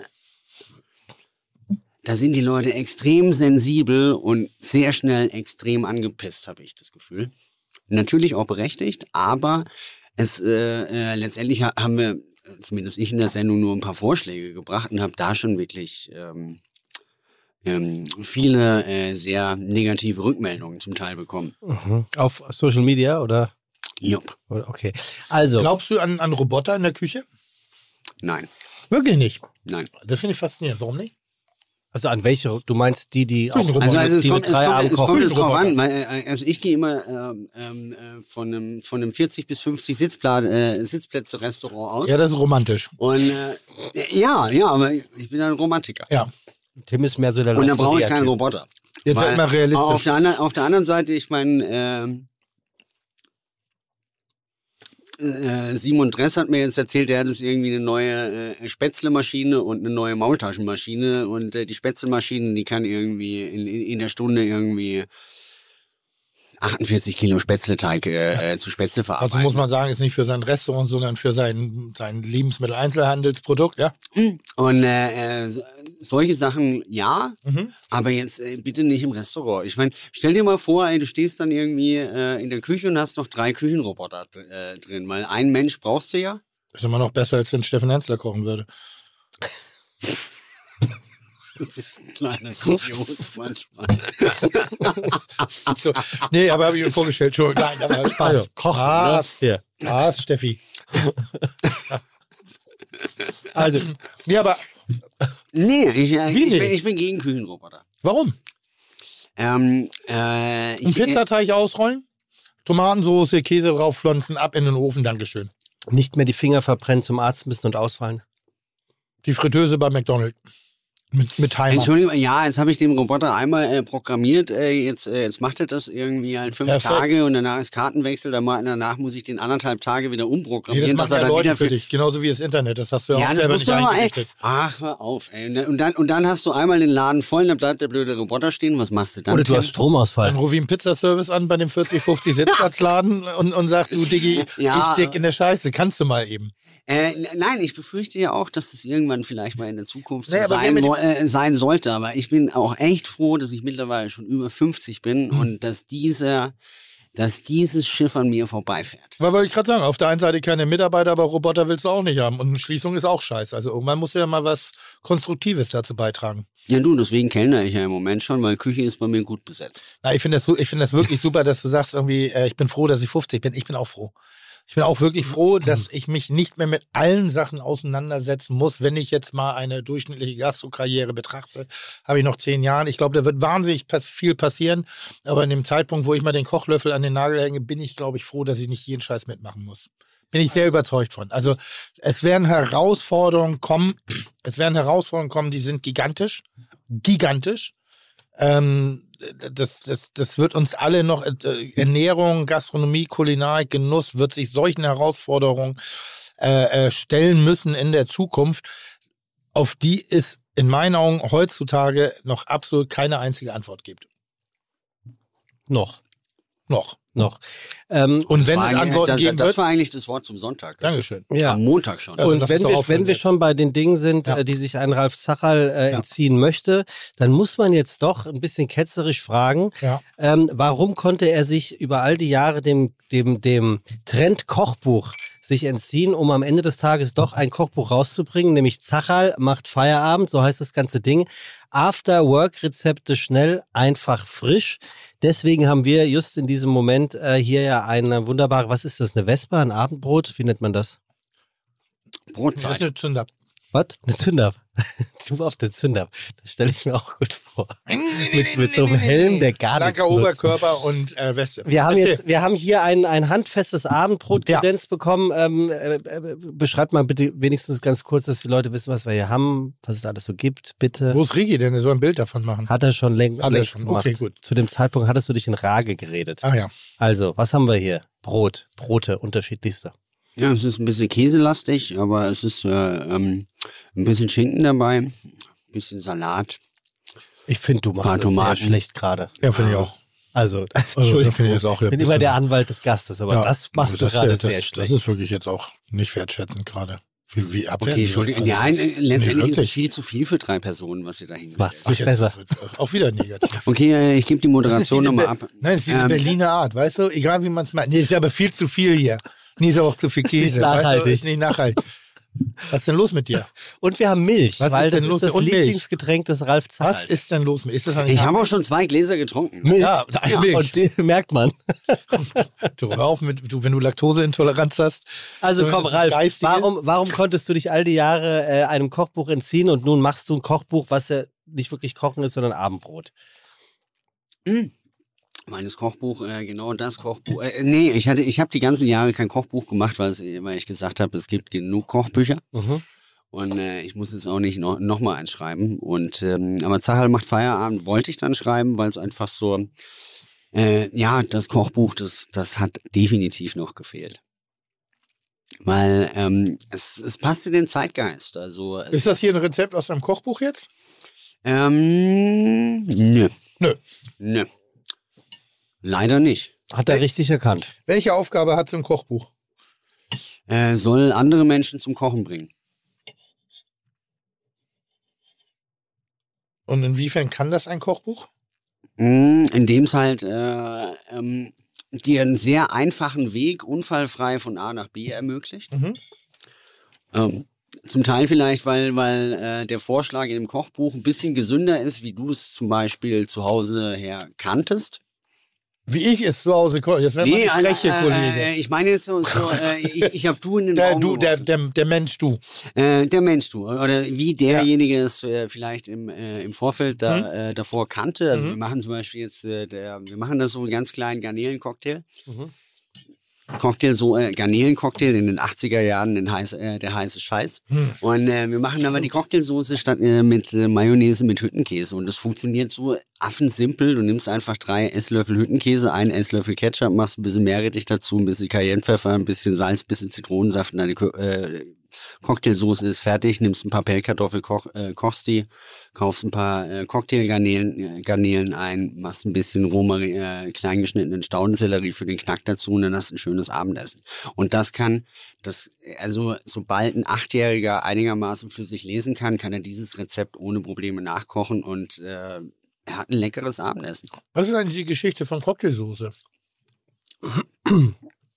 Kannst du die Frage beantworten oder Nein. warum stellst du die? Kannst du das mal googeln? Nee, wir lassen uns erstmal überlegen. Weil für mich ist Cocktail was zum Saufen. Ja, hast du recht. Also Deshalb frage ich mich wurde, gerade- wurde die Cocktailsoße nicht auch immer in so einem Martini-Glas oder sowas angerichtet und, und irgendwie äh, feilgeboten? Also, daher heißt es Cocktailsoße? Kannst du mal Weiß ich googeln? nicht. Also Warum es heißt hat, ist, Cocktailsoße ist Cocktailsoße? bestimmt nichts Schweinisches. Schweinig. Ja. Ja, ganz gut. Du, den Ansatz finde ich aber echt gut. Was? Also man soll mit vollem Mund nicht sprechen. Hast du gerade gesagt, findest du deine Frage ganz gut? Ja, Super. Ist doch toll. Ich biete Abwechslung, sonst finde ich meine Antworten immer brillant. Jetzt finde ich meine Fragen brillant. Auch mal eine ganz andere Färbung. Äh, also generell haben wir hier eine richtig schöne Vesperzeit, also eine richtig tolle Brotzeit, Kirschtomaten, Oliven, Weintrauben, kleine Crissinis, äh, die richtig geilen K- Cracker, die ich echt für mich wieder entdeckt habe. Äh, oh ja. Tuck-Cracker. Also, nee, nicht Tuck. Nee, das Wie ist heißen die noch? ähm, die ich wieder für mich entdeckt habe, die wirklich eine Reminiszenz an die acht, an den Partykeller der 80er Ja. sind, wo viele ungewollte Schwangerschaften entstanden sind. Ähm, das ist hier so ein bisschen moderner, das, das ist hier so ein bisschen moderner Käseigel, aber auch traditioneller Käseigel. Also es ist so, wenn du nicht kochen kannst, ist meine Rede von vor 20 Was Jahren, dann an? mach Armbrot. So, wenn, was kann Ja. ich, was soll ich kochen, wenn ich nicht kochen kann? Das ist genauso. Wo soll ich hinfahren, wenn ich keinen Führerschein habe? Ja, dann nimm dir ein Taxi. Also geh essen oder aber mach was ganz. Einfaches und mach Abendbrot. Bisschen Wurst, ein bisschen Käse, schöne Butter, vielleicht ein bisschen auf die Produktqualität achten. Hier, das Brot ist sehr, sehr geil. Ähm, Die Käse, die Butter, die Wurst. Es gibt so Dinge, auf die man achten kann. Und dann ist äh, das eine vollwertige Mahlzeit. Es ist eine der Sachen, die ich mir übrigens immer auf Reisen bestelle. Immer. Was? Ja, wenn ich äh, auf Reisen bin für Kitchen Impossible und es gibt Momente, da muss ich abends anreisen, obwohl ich erst morgens drehe oder erst morgens arbeiten muss, weil die Flugverbindung nicht oder die, die Anreisemöglichkeiten nicht anders sind. Und dann komme ich so spät wie es geht an. Und dann möchte ich nicht mehr Roomservice, Club Sandwich und Burger, was da irgendwie lustlos zusammengeballert wird, sondern ich, ich bitte immer um eine Brotzeit. Ah, ja.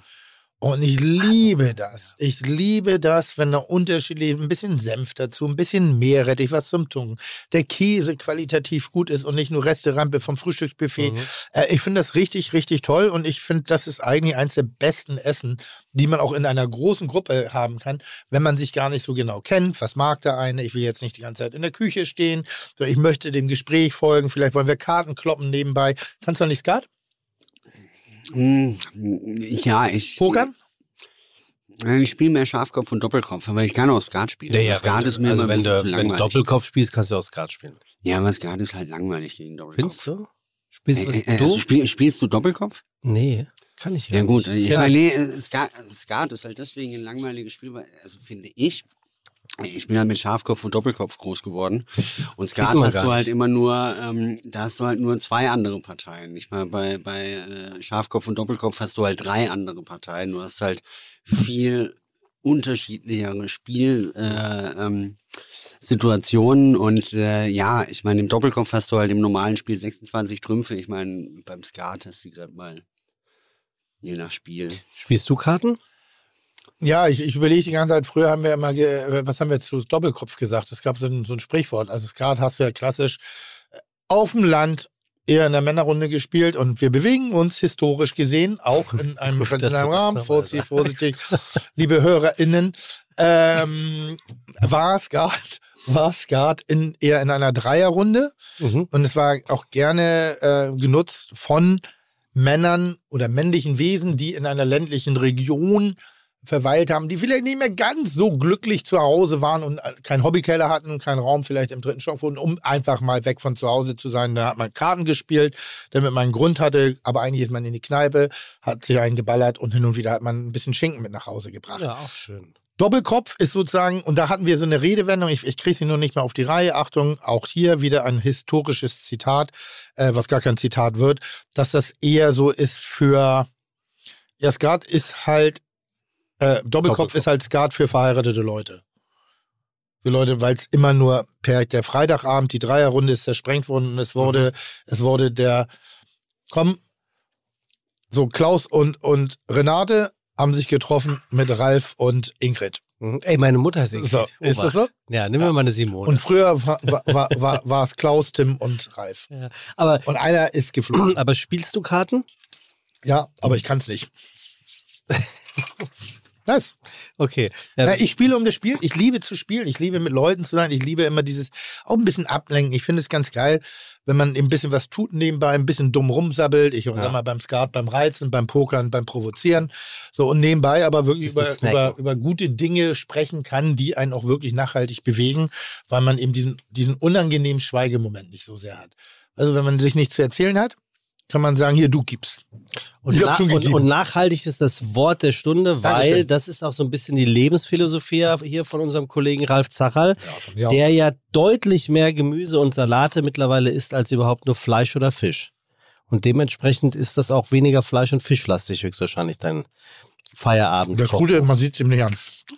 Ja, nu, ähm, nee, Oder geht es gar nicht mehr anders? Heute kauft sonst keiner mehr, wenn es nicht wirklich etwas fleischfreier ist. Nein, ich meine, das ist ja mein Buch und deswegen äh, heißt der Zacherl Machtfeierabend und das ist schon, das ist schon so von der von der Zusammenstellung eigentlich so, wie wie ich mich eigentlich auch die meiste Zeit ernähre. Also da, da sind auch äh, Bäckchen dabei, da ist auch Kalbsrücken dabei, da ist auch Osobuco dabei. Also es ist jetzt nicht so, dass es ein vegetarisches oder ein veganes Kochbuch ist, aber es gibt halt auch vegane Rezepte, es gibt auch vegetarische Rezepte und äh, es ist ein bunter Mix. Also es ist, äh, es schließt nicht aus. Also und ich, ich möchte auch nicht, ich meine, das ist ja immer äh, die Leute, die sich halt nur vegan ernähren oder oder nur vegetarisch. Also ich, ich verwende schon gerne Butter, ich mag auch Käse und ich mag auch ab und zu mal einen Fisch oder ein Stück Fleisch. Aber es ist jetzt nicht so, dass ich sage, äh, wenn jetzt kein Fleisch oder kein Fisch oder kein Käse auf dem Tisch ist, dass ich dann sage, oh, äh, sag mal, gibt's jetzt was zu essen oder gibt's nichts zu essen? Also ich, es ist halt äh, auf tierische Produkte zu verzichten, heißt nicht gleichzeitig Verzicht auf Genuss. Wobei, äh, hättest du mich das vor 25 Jahren gefragt, hätte ich schon noch auch gesagt, so, naja, also zur Not geht's mal einen Tag, äh, aber, aber bitte nicht zwei oder drei am Stück. Und mittlerweile hat sich da auch meine Einstellung wirklich äh, geändert. Seid ihr, seid ihr Früh- oder Spätabendesser? Also ich bin, ich ja, also ich kann, ich kann abends um halb elf kann ich eine Schweinshaxe Wow, mit viel. Knödel und Bayerischkraut essen und kann mich aber auch ohne Probleme eine Stunde später ins Bett legen und total schlafen wie ein Baby. Also ich kann, ich kann nachts und spät essen und ich kann auch nachts und spät viel essen. Du auch, ne? Ja, das liegt aber daran, dass ich auch spät aufstehe. Also mein Rhythmus ist ein anderer. Also wenn ich jetzt spät esse und dann sofort ins Bett gehe, wo, dann habe ich auch zu kämpfen, wie jeder andere Mensch auch. Also wenn du jetzt um 17 Uhr essen würdest und um 18 Uhr ins Bett gehst, weil deine Mutti dir das sagt, dann äh, ist, ist das genauso spät wie abends um halb elf für jemanden, der seit Jahrzehnten einen Nachtrhythmus hat. Also ich glaube an sowas wie die biologische Uhr, dass sie sich grundsätzlich nicht überlisten lässt. Also das ist nicht immer ganz so geil ist, ganz so spät zu essen, dass das schon auch ein bisschen was mit der Verdauung macht, aber am Ende des Tages esse ich dann, wenn ich die Zeit habe. Manchmal habe ich um 18 Uhr Zeit und manchmal habe ich um 11 Uhr Zeit. Also seid ihr eher warm oder eher Kaltabendesser? Also ich bin ja so, wenn, wenn ich abends spät esse, dann stelle ich mich garantiert nicht an den Herd und mache mir warmes Essen. Dann mache ich das, was äh, äh, Ralf gerade eben schon gesagt hat, dann mache ich mir, röste ich mir vielleicht eine Scheibe Brot noch, so um die dann geil zu belegen, damit das Brot genusssicherer wird. Aber dann bin ich eher in der Abendbrotmentalität. Und vielleicht habe ich noch was vom Vortag da liegen, so wie jetzt. Also ich weiß, dass jetzt gerade bei mir zu Hause Spargel und Kartoffeln auf dem Herd stehen. Und wenn ich heute Abend nach Hause komme und das steht dann noch, dann werde ich mir Bratkartoffeln machen. Der Spargel war aber schon gemacht oder den musst du? Nee, den habe ich für gestern gemacht. Okay, also der ist schon gemacht. Der ist über, aber Und den, esse, aber den esse ich heute Abend. Heute, heute. esse ich nur Bratkartoffeln. Ah. So, weil ich mich drauf freue. So, das ist dann so schnipp, schnipp, drei Minuten, vier Minuten. Und wenn die weg sind, sind scheiße? Wie, wenn die weg sind? Nee, du, du hast es jetzt Ja. wahrscheinlich vom geistigen Auge. Kann ja sein, dass jemand schon weggegessen hat. Dafür, für solche Fälle, ich habe immer ein gutes Brot zu Hause und Okay. Fleischsalat. Weil das ist ja das Ätzendste, wenn man heimkommt und sich auf was gefreut hat, dann ist es Ganz schlimm. doch weg. Ganz schlimm. Das ist ganz schlimm. Deshalb, äh, das weiß meine Familie nicht, lecke ich auch alles an, bevor ich gehe. Ja gut, aber es nutzt ja eher nur in der Nachbetrachtung was. Und du Kleiner bist Wahnsinn. eher, habe ich in deinem Kochbuch gelesen, du bist eher der Warmesser.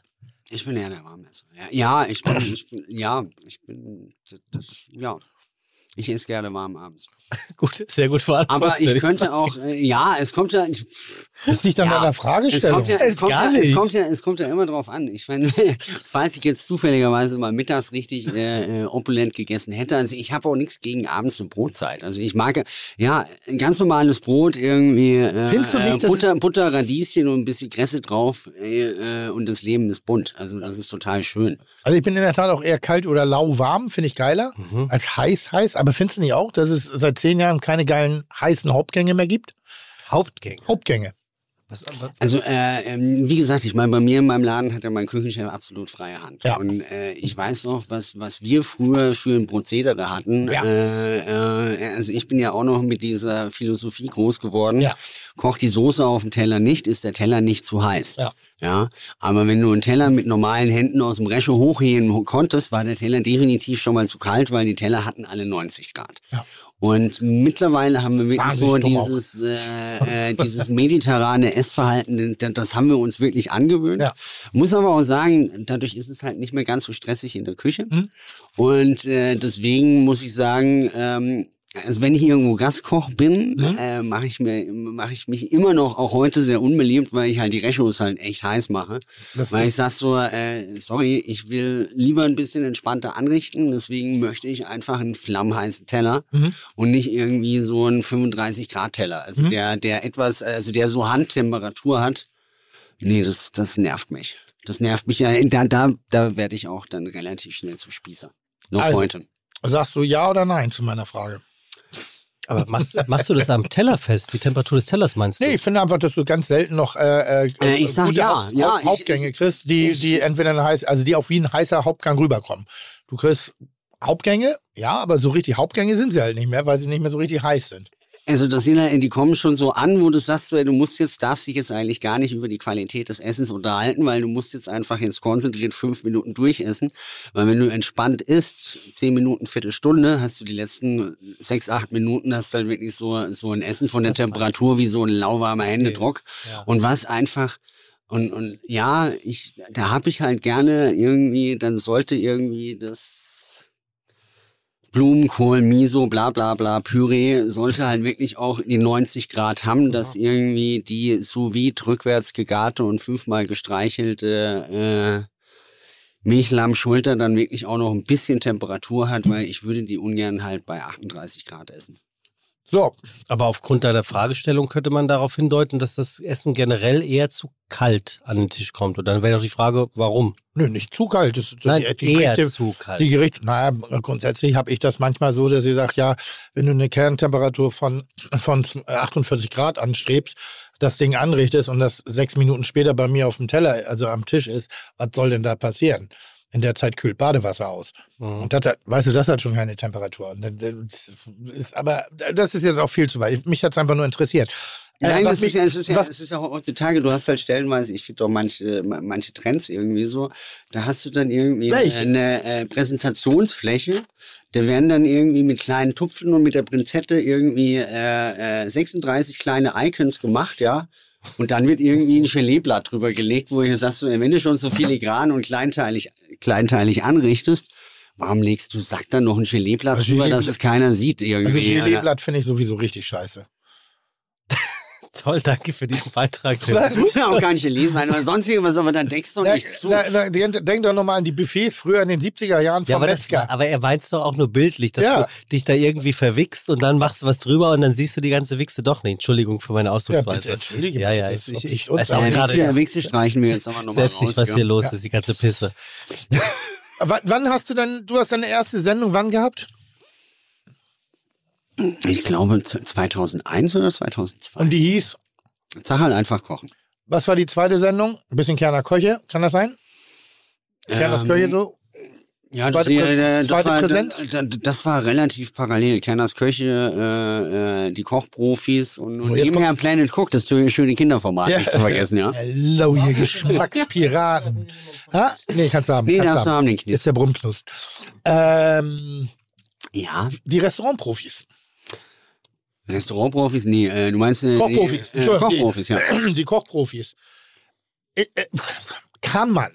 Also ihr wart ja sozusagen die erste Ja, wir waren die Ersten und die Besten und die Einzigen eigentlich. Ich hab, wollte nichts anderes sagen. Sie waren die Ersten, die Besten Danke, und Tim. die einzigen ähm, Die es richtig Menschen, gut gemacht haben. die sich Restaurants vorgenommen haben, sie auf links gekrempelt haben, ob der Missstände, die Missstände äh, äh, sozusagen beseitigt haben, um dann von dannen zu ziehen und äh, sie wieder auf den Weg des Erfolges verholfen haben. Richtig?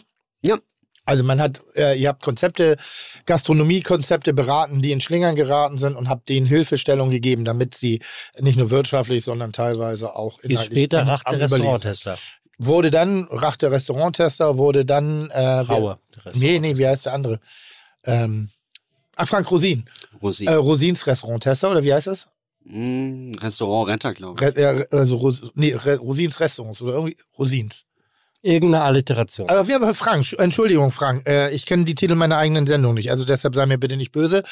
Dann hatten wir Steffen Hensler ganz kurz. Äh, als Was willst du Restaurant. denn jetzt fragen, Tim?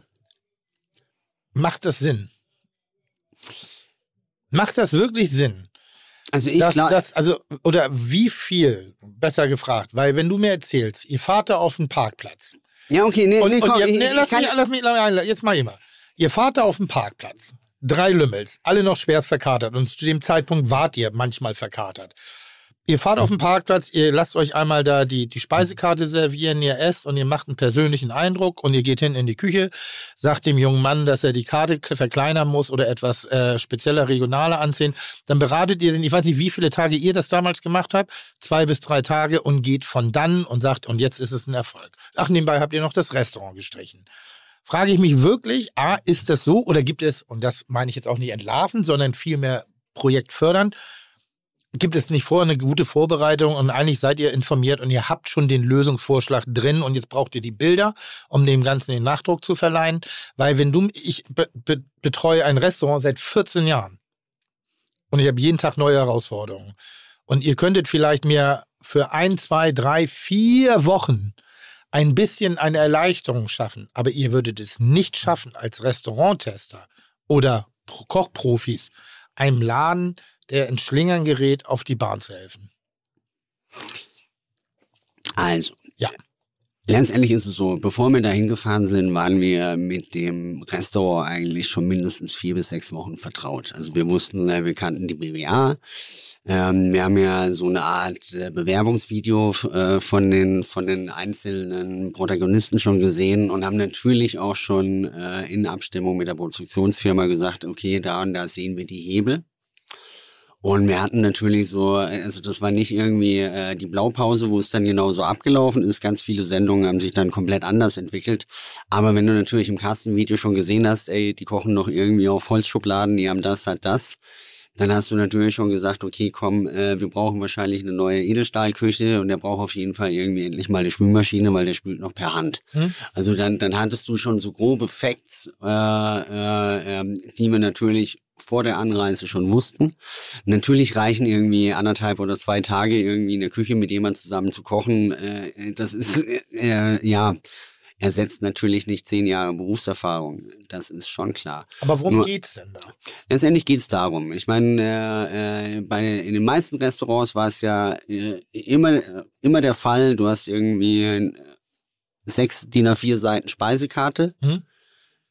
Du bist da zum Essen gekommen, dadurch war natürlich die Qualität der einzelnen Gerichte irgendwie unterirdisch oder vor allen Dingen, wenn der Laden mal voll war, dann kam überhaupt keiner äh, in, in der Küche nach. Du hattest endlos Wartezeiten, weil einfach das Angebot auch viel zu viel, viel, äh, vielschichtig war. Und in den meisten Fällen hast du gesagt, eher, du schaust, was kannst du gut. Du hast vielleicht noch eine Standortanalyse gemacht und hast gesagt, okay, wenn jetzt irgendwie nebendran schon drei Schnitzelläden sind, dann musst du nicht der vierte sein, dann mach lieber irgendwie geh in diese Richtung oder geh in die andere Richtung. Und wir konnten wirklich, es, es gab ja damals in, in der Hochzeit auch viele Journalisten, die das mal nachgeprüft haben. Und da, das sind wir ja bei den ganzen äh, Coach, Coachingsformaten, äh, bei den ganzen Coaching-Formaten an sich haben wir, waren wir da immer die besten oder die nachhaltigsten, weil bei Hm. uns fast über 60 Prozent der Läden, die gab's halt noch ein Jahr nach der Ausstrahlung. Und für das, dass wir ja gerufen worden sind, Mhm. immer wenn, wenn das Wasser wirklich bis zur Oberkante Unterlippe stand, wenn du dann sechs von vier Läden halt retten kannst, dass die wirklich nochmal mindestens ein Jahr mehr am Markt bestehen, war dein Job nicht so schlecht, den du gemacht hast. Und, und ich habe jetzt auch, wenn- mein, wenn mein neuer Auszubildender ist zum Beispiel auch, äh, der kommt von Antonio und Doreen. Also das ist einfach so, da haben wir einfach vor zwölf Jahren mal gedreht. Und Mhm. äh, A, die Restauration gibt's auch immer noch. Mhm. Und äh, der Chef ruft dich dann an und sagt halt, du, mein, mein, mein, mein, mein Jüngster, der macht gerade eine Kochausbildung, der ist seit einem Jahr in, in dem und dem Laden, aber da lernt er nichts, ey. Kannst du den nehmen, dass er mal was ordentliches lernt? Also du hast zu vielen Fällen haben wir wirklich noch persönliche Verbindungen, Mhm. weil du bist ja wirklich immer als Fremdkörper da. Also die, die, die Leute wussten schon, dass wir irgendwann kommen, aber die wussten wirklich nicht, wann wir genau kommen. Und dann bist du natürlich mit dem Probeessen rein, hast dann erstmal die Leute vor Kamera erstmal gesagt, das machst du schlecht, das ist scheiße, das ist scheiße, das ist scheiße, das ist scheiße. Und wenn die Kamera dann aus war, bist du dann erst nochmal hin und hast gesagt, ey, servus, bin der Ralf. Ey, wir kommen im Guten, äh, im Guten. Wir müssen aber auch vor der Kamera deine Probleme ansprechen, aber vertraue uns. Also es geht wirklich darum, wir haben auch das und das mit dir vor und daran müssen wir jetzt arbeiten die nächsten zwei Tage. Also du hast es immer einen sehr, sehr persönlichen Kontakt äh, zu den Leuten. Und äh, ja, also Und gab es den Moment, dass ihr gesagt habt, müsste eigentlich alles funktionieren, funktioniert nicht, wir müssen eine zweite Runde drehen, weil ähm, ich, ich sag mal, ich, ich habe ja den, einmal einen Restauranttester, Profi bei mir in der Küche gehabt und auch mit einer Fragestellung, Stefan Marquardt. Zu, äh, zu, zu Beginn äh, der, der Bollerei hatten wir ein ganz klassisches Postensystem. Entremetier, Garde-Manger, Patisserie. was Saucier, Stefan wahrscheinlich direkt aufgelöst hat. Und was mich gewundert hat, es passte alles. Wir waren nur jeden Abend richtig in der Scheiße. Richtig, in der, die Speisekarte war gut geschrieben mit den Dingern, aber irgendwie haben wir das Ding nicht auf die Kette gebracht. Also wir waren konstant jeden Abend eine Stunde in der Scheiße. Also wir sind nicht eine Stunde 15 in der Scheiße gewesen, wir waren nicht zwei Stunden, wir waren eine Stunde. Also irgendwo in dem Fehler war ein Konzept. So, und das habe ich dann, äh, äh, und, und jemand, der ja wirklich. Konzepte macht, ist halt Stefan. Ne? Also so damals ja natürlich. Und, da weiß noch irgendwie, ich weiß nicht, ob es auf der Internorga war, da ich gesagt, Diggi, äh, du, du hast doch auch mal das, das Lehnbach gemacht. Du weißt doch, was hohe Personenzahlen mit geilem Kochen ist. Was mache ich falsch, weil ich es nicht gesehen habe? Und dann hat Stefan sich eine Stunde in die Küche gestellt. Wie lange ist das her? Naja, 14 Jahre fast. Das war am Anfang. Also wir, ich, das erste halbe Jahr haben wir uns nicht mit Lorbeeren geschmückt in der Bullerei. Also von, der, von dem Enthusiasmus, von der Begeisterung, von dem Willen haben wir vieles richtig geil gemacht. Das, was immer am Kunden ankam, mal, bin ich ganz froh, äh, dass es damals noch nicht so viel TripAdvisor gab. Okay, aber okay, Ich dann. habe ich hab meinem Gast gesagt, ja, ich weiß ganz genau, also ich glaube, ich bin der geilste Gastronom der Welt, weil ich habe ein einzigartiges Gastro-Konzept entwickelt. Ja. Ähm, ich stell dir Tische und Stühle hin, du kommst als Gast, bestellst Essen, bringst dir einige eigene Getränke mit und äh, hinterlässt ein, ein richtig fettes Trinkgeld für einen Service, den du nie gesehen hast. Das war das Konzept der Bullerei des Jahr. Überfordert. Mit der Menge, mit den ganzen. Und dann peu à peu haben wir uns nach vorne gearbeitet. Nur dieses Ding in der Küche haben wir nicht in den Griff gekriegt. So, und dann stellt sich Marquardt rein. Ah, Und dann sagt er, vergiss die Postenaufteilung, du musst Gerichte kochen. Du musst die Gerichte geschlossen in sich kochen von einem Posten. Das heißt, ein Posten kocht drei bis vier Gerichte. Das war's. Nicht mehr der eine die Beilagen, nicht mehr der eine das, nicht mehr zu viel Timing-Sachen. Du machst jetzt Gerichte. Das haben wir umgestellt am nächsten Tag mit ein paar Rubbeligkeiten oder so. Ab dem Ding lief's. Das heißt, ein, ein Koch oder eine Köchin hat eine Hauptzutat mit zwei Beilagen, alles selber. Hat selber gemacht, ja. Und aus dieser, und auf einmal war die Stunde weg. Also es war doch noch nicht gleich irgendwie so, ne? Äh, Und Eierkuchen. machst du das heute immer noch so? Äh, nee, wir haben es einen Ticken angepasst, weil einfach die, die, wir haben dann ja unsere Routine entwickelt, dann habe ich entdeckt, oh, alles klar, jetzt habe ich hier noch Raum, jetzt habe ich da noch Luft. Und es gibt Gerichte, die werden von einzelnen Posten, das Menü wird im Wesentlichen von einem Posten gekocht, also da mischt sich die andere Küche gar nicht mehr ein. Ähm, der Grill und Saucier ist ziemlich ein einziger und Patisserie ist ein bisschen gemischt, ne? aber auch da hat ein bisschen was mit den Räumlichkeiten zu tun.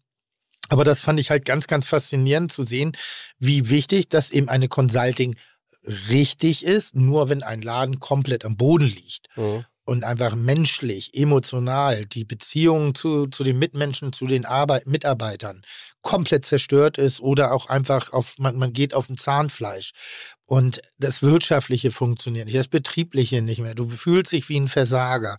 Und dann kommt eben ein, ein, ein Fernsehteam an und hält mir den Spiegel sehr hart vor. Ich muss mir das eingestehen und das Ganze in diesem engen Zeitraum von drei bis vier Tagen, so wie ich es ja wahrgenommen habe, war immer so, wo ich sage, ach Mensch, so richtig geil finde ich das nicht. Vor allen Dingen, weil ich auch nicht wirklich äh, Gast echte Gastronomien gesehen habe, sondern ich habe sehr oft Tennisheime gesehen, sehr oft Schützen, also so Schützenheime, was richtige Gastronomien sind, wo es Ja, aber, aber- einfach ist. Ja, aber, aber, aber die alle ihre, ihre Berechtigung haben. Die haben hundertprozentig, und, klar. und äh, es geht auch Deshalb der Begriff auch- richtige Gastronomie hängt gerade ein bisschen. Ja, ja, Entschuldige, nur, nur, es, geht, ja. es geht auch gar nicht darum, dass äh, äh, manchmal sagt man auch immer, ey Leute, ich meine, nicht umsonst ist das ein Ausbildungsberuf. Nur weil du irgendwie mal in deinem äh, äh, in, in deiner in deiner Studentenzeit Ja. irgendwie mal Ja, zwei, zwei. Jahre gejobbt hast, Hm? ja, Ich- hast du hast du hast du nicht irgendwie den Plan irgendwie oder du, deswegen bist du nicht gleich ein guter Gastronom. Mhm. Aber aber äh, äh, manchmal war es halt einfach auch so, dass die Leute irgendwie halt da wirklich sehr zufällig reingeschlittert sind oder durch durch äh, äh,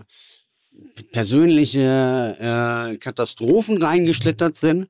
Und deswegen diesen Leuten konntest du auch helfen. Und ich meine und und wenn es oftmals nur daran daran hing, dass es einfach fehlendes Wissen ist, dass du dann einfach den Leuten irgendwie eine gesunde Base an die Hand gibst und sagst halt, ey, arbeite diese Base aus, mach das richtig gut und dann schau in welche Richtung du dich weiterentwickeln kannst. Sowas, das war immer eine Geschichte, wo du wirklich so, da haben wir gute Lösungsansätze auch gefunden. Gibt es einen Fall, wo du bis heute denkst, so, Aber, verdammt, aber äh, ja, ja, da gibt's einige. also menschlich. Da gibt's so, einige Fälle. Nee, nee, nee, helfen, ich wollte, ich wollte, ich ich wollte, ich, ja. ich wollte da Entschuldigung. darüber kommen, weil, weil, aber, aber was halt, was immer extrem schwierig war, war ein Generationswechsel. Oh ja. Oder wenn du halt gerade in, in, einer, in, einer, in einer ländlichen Region warst und ich meine, dann, dann ist ein Pächter in, in, in einen Laden reingekommen, wo eigentlich der Verpächter das Problem ist, der sich schon mit dem Gesangsverein, mit dem äh, Schützenverein, mit der Feuerwehr, mit dem Sportverein äh, äh, über, Ja, ja. äh, überworfen hat und eigentlich so als das größte Ja. A im, im Dorf gilt, ja, und dann kommt der Pächter da rein, macht eigentlich einen guten Job, aber das ganze Dorf geht nicht hin, weil die wissen ja, ja, der Laden gehört ja dem, dem Typen. Und diese Probleme kriegst du halt sehr schwierig geknackt.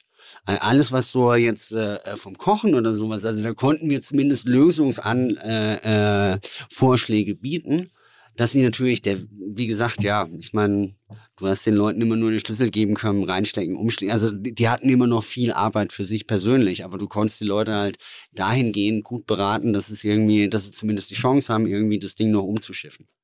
Alles, was ja, wo, wo, wo selbst wir gesagt haben, vom, vom Forecasten hatten wir auch oftmals super lange Diskussionen mit dem Sender und mit der Produktionsfirma, weil natürlich alles, was die geil gefunden haben, haben wir gesagt, so, du, da brauchen wir nicht hinfahren. Also das ist dann, dann dann machen wir wirklich nur eine Fernsehsendung, weil wie sollen wir denen helfen? Also das, das, das äh, funktioniert nicht. Also da, da haben wir ein Glück eigentlich immer Mit Mitspracherecht gehabt, dass wir bei so ganz aussichtslosen, also da hätten wir halt dann echt nur eine Fernsehsendung gemacht und das wollten wir nie. Warum also wir hatten schon immer, Warum hast du aufgehört? ähm, ich weiß gar nicht, ob es die Handball- Handball-WM war oder es, es war auf jeden Fall irgendeine Sportveranstaltung und wir hatten halt einen Fall auch, zwei Familien, äh, ländliche Region, äh, die haben super geil gekocht und die hatten genau so ein Problem, äh, dass eigentlich der Verpächter, der war in der Region halt einfach bekannt wie ein bunter Hund und hatte einfach einen ganz schlechten Leumund. Hm. Und äh, die haben eigentlich echt super gekocht. Der Sender wollte eigentlich gar nicht dahin fahren, weil die haben gesagt, ja, da habt ihr wieder so ein Heidi-Teil-Dreh. Und wir wollten aber unbedingt dahin fahren. Und das waren halt wirklich super tolle Familien. Und äh, du hattest ja dann gerade im ländlichen Raum, dann war ja das Fernsehen da, da war erstmal das Umfeld irgendwie die ersten drei, vier Wochen spannend. Dann sind die Leute auch dahin gefahren. Und dann normalerweise war ja so zwei bis vier Monate später dann die Ausstrahlung. Und das, die hatten halt dann immer, die Läden hatten dann immer so diese zwei bis vier Monate Zeit, genau das Ding, was wir in der Sendung besprochen haben, einzuüben. Dann ist die Sendung gekommen und dann war der Laden einfach mal erstmal zwei, drei Wochen voll oder vier Wochen voll. Und wenn sie dann einen guten Job gemacht haben, konnten die halt wirklich den Turnover halt auch wirklich schaffen. Mhm. Nur wenn dann die Ausstrahlung nicht kommt. Und das war halt so, bei, in dem Fall war es halt wirklich so. Ich meine, da, äh, da war die Sendung dann im Sender noch so ein bisschen zu soft. Dann haben sie die Aus Ausstrahlung halt nochmal irgendwie äh, vier Wochen nach hinten geschoben. Und dann haben sie irgendwie gesagt, dann war irgendwie, ja, ich glaube Handball-WM oder so irgendwas. Ja, und dann haben sie das nochmal nach einem halben Jahr nach hinten verschoben. Und in der Zeit ist der Laden halt pleite gegangen. Und ich meine, die hatten unsere Telefonnummer. Und ja, dann kotzt sich das deutsche Fernsehen halt dann schon an, wo du echt sagst, so, ey Leute, ey, weißt du, ich meine, die Leute, wir fahren dahin, die Leute vertrauen uns, ey, wir können die vor den Leuten, also weißt du so, ich meine, Ja, da, da, da hast du eine gewisse Verantwortung. Und wenn du halt dieser Verantwortung, äh, Verantwortung dann nicht gerecht wirst, ja, dann dann hast du halt dann wirklich auch ein Problem damit. Und, äh, und ich fand, ja, wir haben das sieben Jahre lang gemacht. Das war aber dann nach sieben Jahren nur, äh, es war halt wirklich sehr zeitintensiv. Und wenn du aber halt dann siehst, dass du halt manchen Leuten nicht helfen konntest durch irgendwie eine Sendung oder äh, Ausstrahlungsentscheidung, dann bist du natürlich auch äh, massiv genervt und auch demotiviert. Das ist geil, das ist fast ein schöner, ein sehr, sehr schönes Schlicht, äh, äh, Schlusswort, auch wenn das gar kein, also demotiviert ist, weil auch da schließt sich der Kreis zwischen uns wieder. Auch ich habe mein Beraterformat gemacht und äh, war sehr unglücklich damit, was das Fernsehen damit gemacht hat, weil ich dachte auch, ich hätte eine Verantwortung und das, was ich gesehen habe, das, was ich helfen wollte, das, was ich präsentieren wollte, ist nicht das gewesen, was schlussendlich äh, äh, auch gemacht worden ist. Und auch da habe ich lange gehadert, ob ich das überhaupt jemals nochmal machen möchte. Also ob ich nochmal Fernsehen. Was, was war das?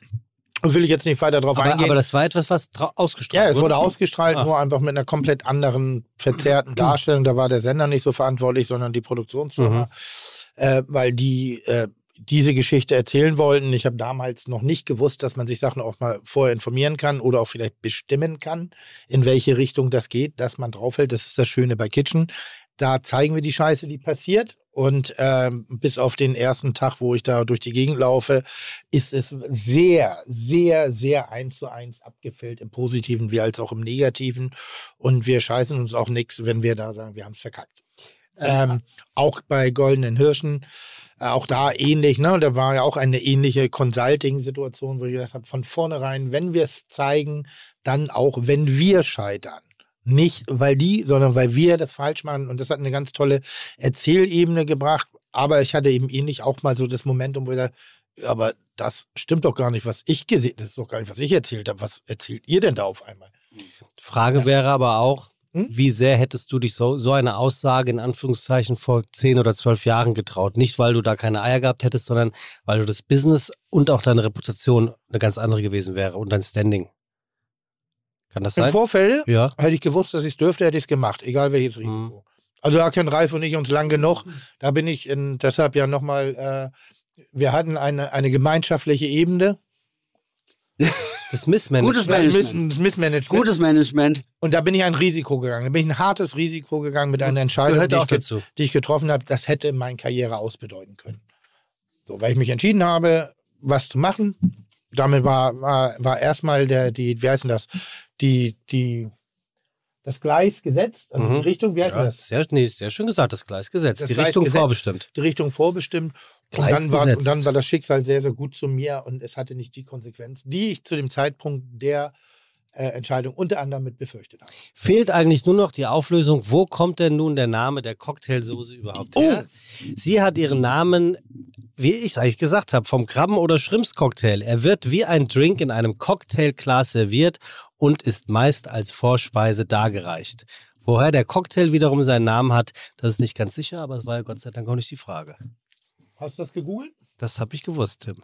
Cock und Tail ist eigentlich Ja, eine es war so klar. Einer musste ihn machen. Nein, das ist aber auch so. Das Was? hat was damit zu tun. ja, ja, das Hm? Schwanzmärchen. Nee, der Hahn.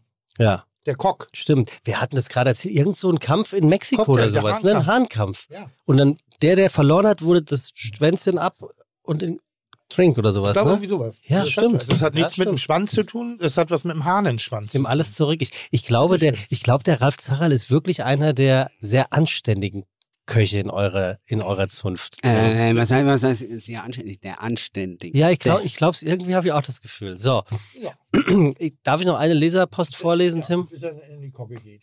Die ist, Oder, Tier oder, oder, oder einfach ganz Ist das nicht- ist das- Fans ist das nicht was Flughafen zusammenscheißt, weil sie in seine Richtung haben. ist, ist das nicht was Hamburgisches? Kogge? Kogge? Kogge? Die Kogge. Ähm, Nee, er ist wirklich einer der liebsten, solange die Ja. Kamera ist, aber wenn er sich unbeobachtet fühlt auf dem Berliner Flughafen, boah, und da atmet nur ein So ein einziger Fan in dieselbe Richtung, da kann er ausrasten. oder im Venuskeller. Nee, wirklich, da hat er, da hat er, hat er, hat der alten gehschwachen Damen schon die Stöcke weggenommen. Was willst du? Ein scheiß Autogramm. So. Lieber Tim, lieber Sebastian, ich habe gerade die Podcast-Folge mit Herrn Vogel gehört. Mit wem? Mit Herrn Vogel. Ja, eine Sache ist auch. Philipp. Was, Vogel. Was habe ich gesagt? Full. Vogel. Ja. Vogel. Und da redet ihr zu Beginn über Tims neues Kochbuch und Hm? dass es manchmal den richtigen Schub benötigt, damit etwas erfolgreich ist. Ja. Und damit sind wir schon beim Thema. Ich schreibt Kerstin. Habe einen Roman geschrieben, der bei Pipper erschienen ist Ja. oder Piper. Es geht Ja. um Liebe, Südtirol, Wein, Sterneköche und ganz viel Kulinarik. Alles, was ein gutes gut, äh, Buch braucht, oder? Auf Amazon läuft es auch ganz gut. Ja. Wird auch sehr nett bewertet, aber da ich mitten in der Corona-Phase kam, okay, so wie viele Autoren ist es ein wenig der Mhm. Masse von Neuerscheinungen zum Opfer gefallen und die Wahrnehmung war nur mittelmäßig. Jetzt habe ich mich gefragt, ob du Lust hast, mal reinzuschauen und falls es dir gefällt, darüber ein paar nette Worte zu verlieren. Oder vielleicht auch eins bei Fiete zu verlosen.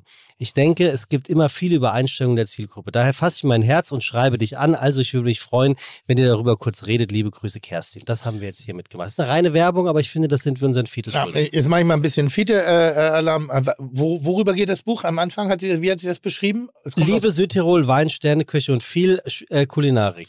Das ist ein das, Roman. Das, das klingt ein bisschen zusammengefasst nach Ficken, Fressen, Saufen mit Roland. Trettel. Was?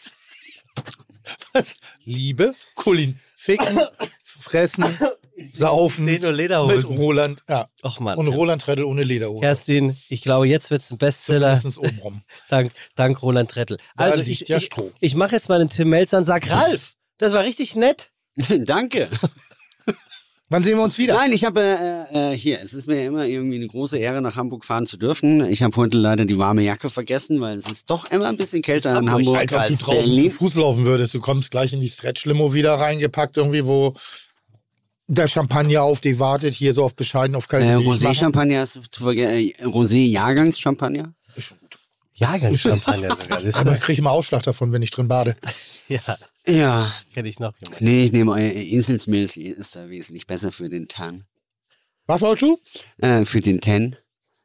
Aber Ich habe eine Frage noch. Frag mich. Warum sagst du bei jedem Satz nee zuerst? Ist das so eine Regionalität? Das ist Dialekt. Du sagst immer ja, nee. Wo ich sage, was denn jetzt? Ja, nee, echt? Ja, ist dir noch nie aufgefallen? Nee, Wie alt bist du eigentlich? älter als du. Bist du? Ja. Ich bin 52. Ich auch. Bist du Jahrgang 70? Nein, 71. Ich bin auch 52, oder bin ich? Na, du bist 52. Wir haben Jahrgang 23, du bist 53. Herzlich willkommen in der Rede. Tim ist 22. Januar, oder? Ja, und du? Ja, 9. Januar. Ja. Ah, Dann wirst du wohl 23 sein, wenn du Jahrgang 70 bist, weil ich bin Jahrgang 71 und bin 52. Nee, ich bin 71 und 52. Ja gut, ich auch. Ja, aber ich bin trotzdem älter. Ja, die 14 Tage jetzt wirklich.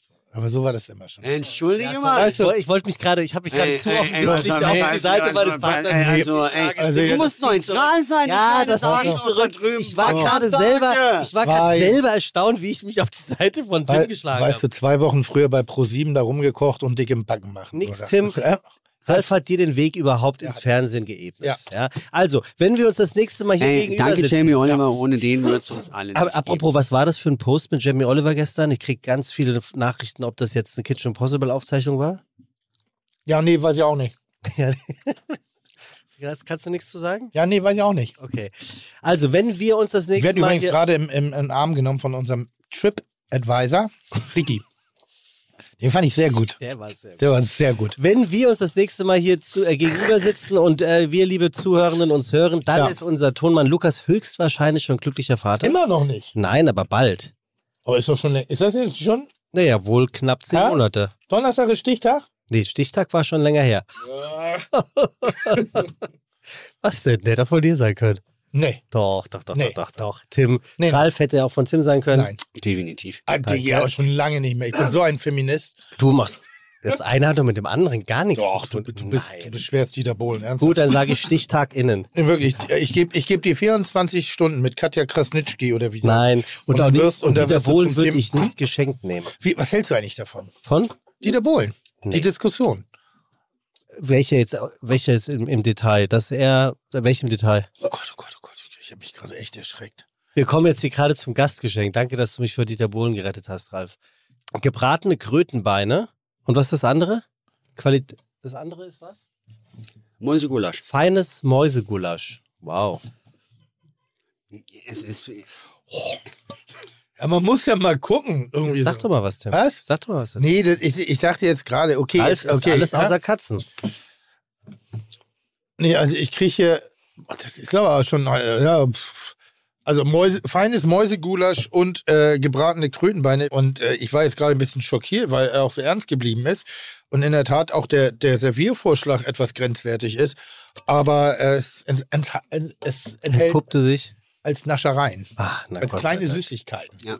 Und äh, wenn du wieder mal Alkohol trinkst, Ja. äh, ist easy drinking, einfach so auf der Terrasse. Oh, da muss ich noch die beste Geschichte erzählen. Einfach auf der Dann trink, Terrasse. Trinkwein. Ich reiche es zwischendurch weiter und äh, wenn ich darf, Ja, ja, wenn ich darf, äh, lieber Sebastian, du musst dir dein Leben auch wirklich schön trinken.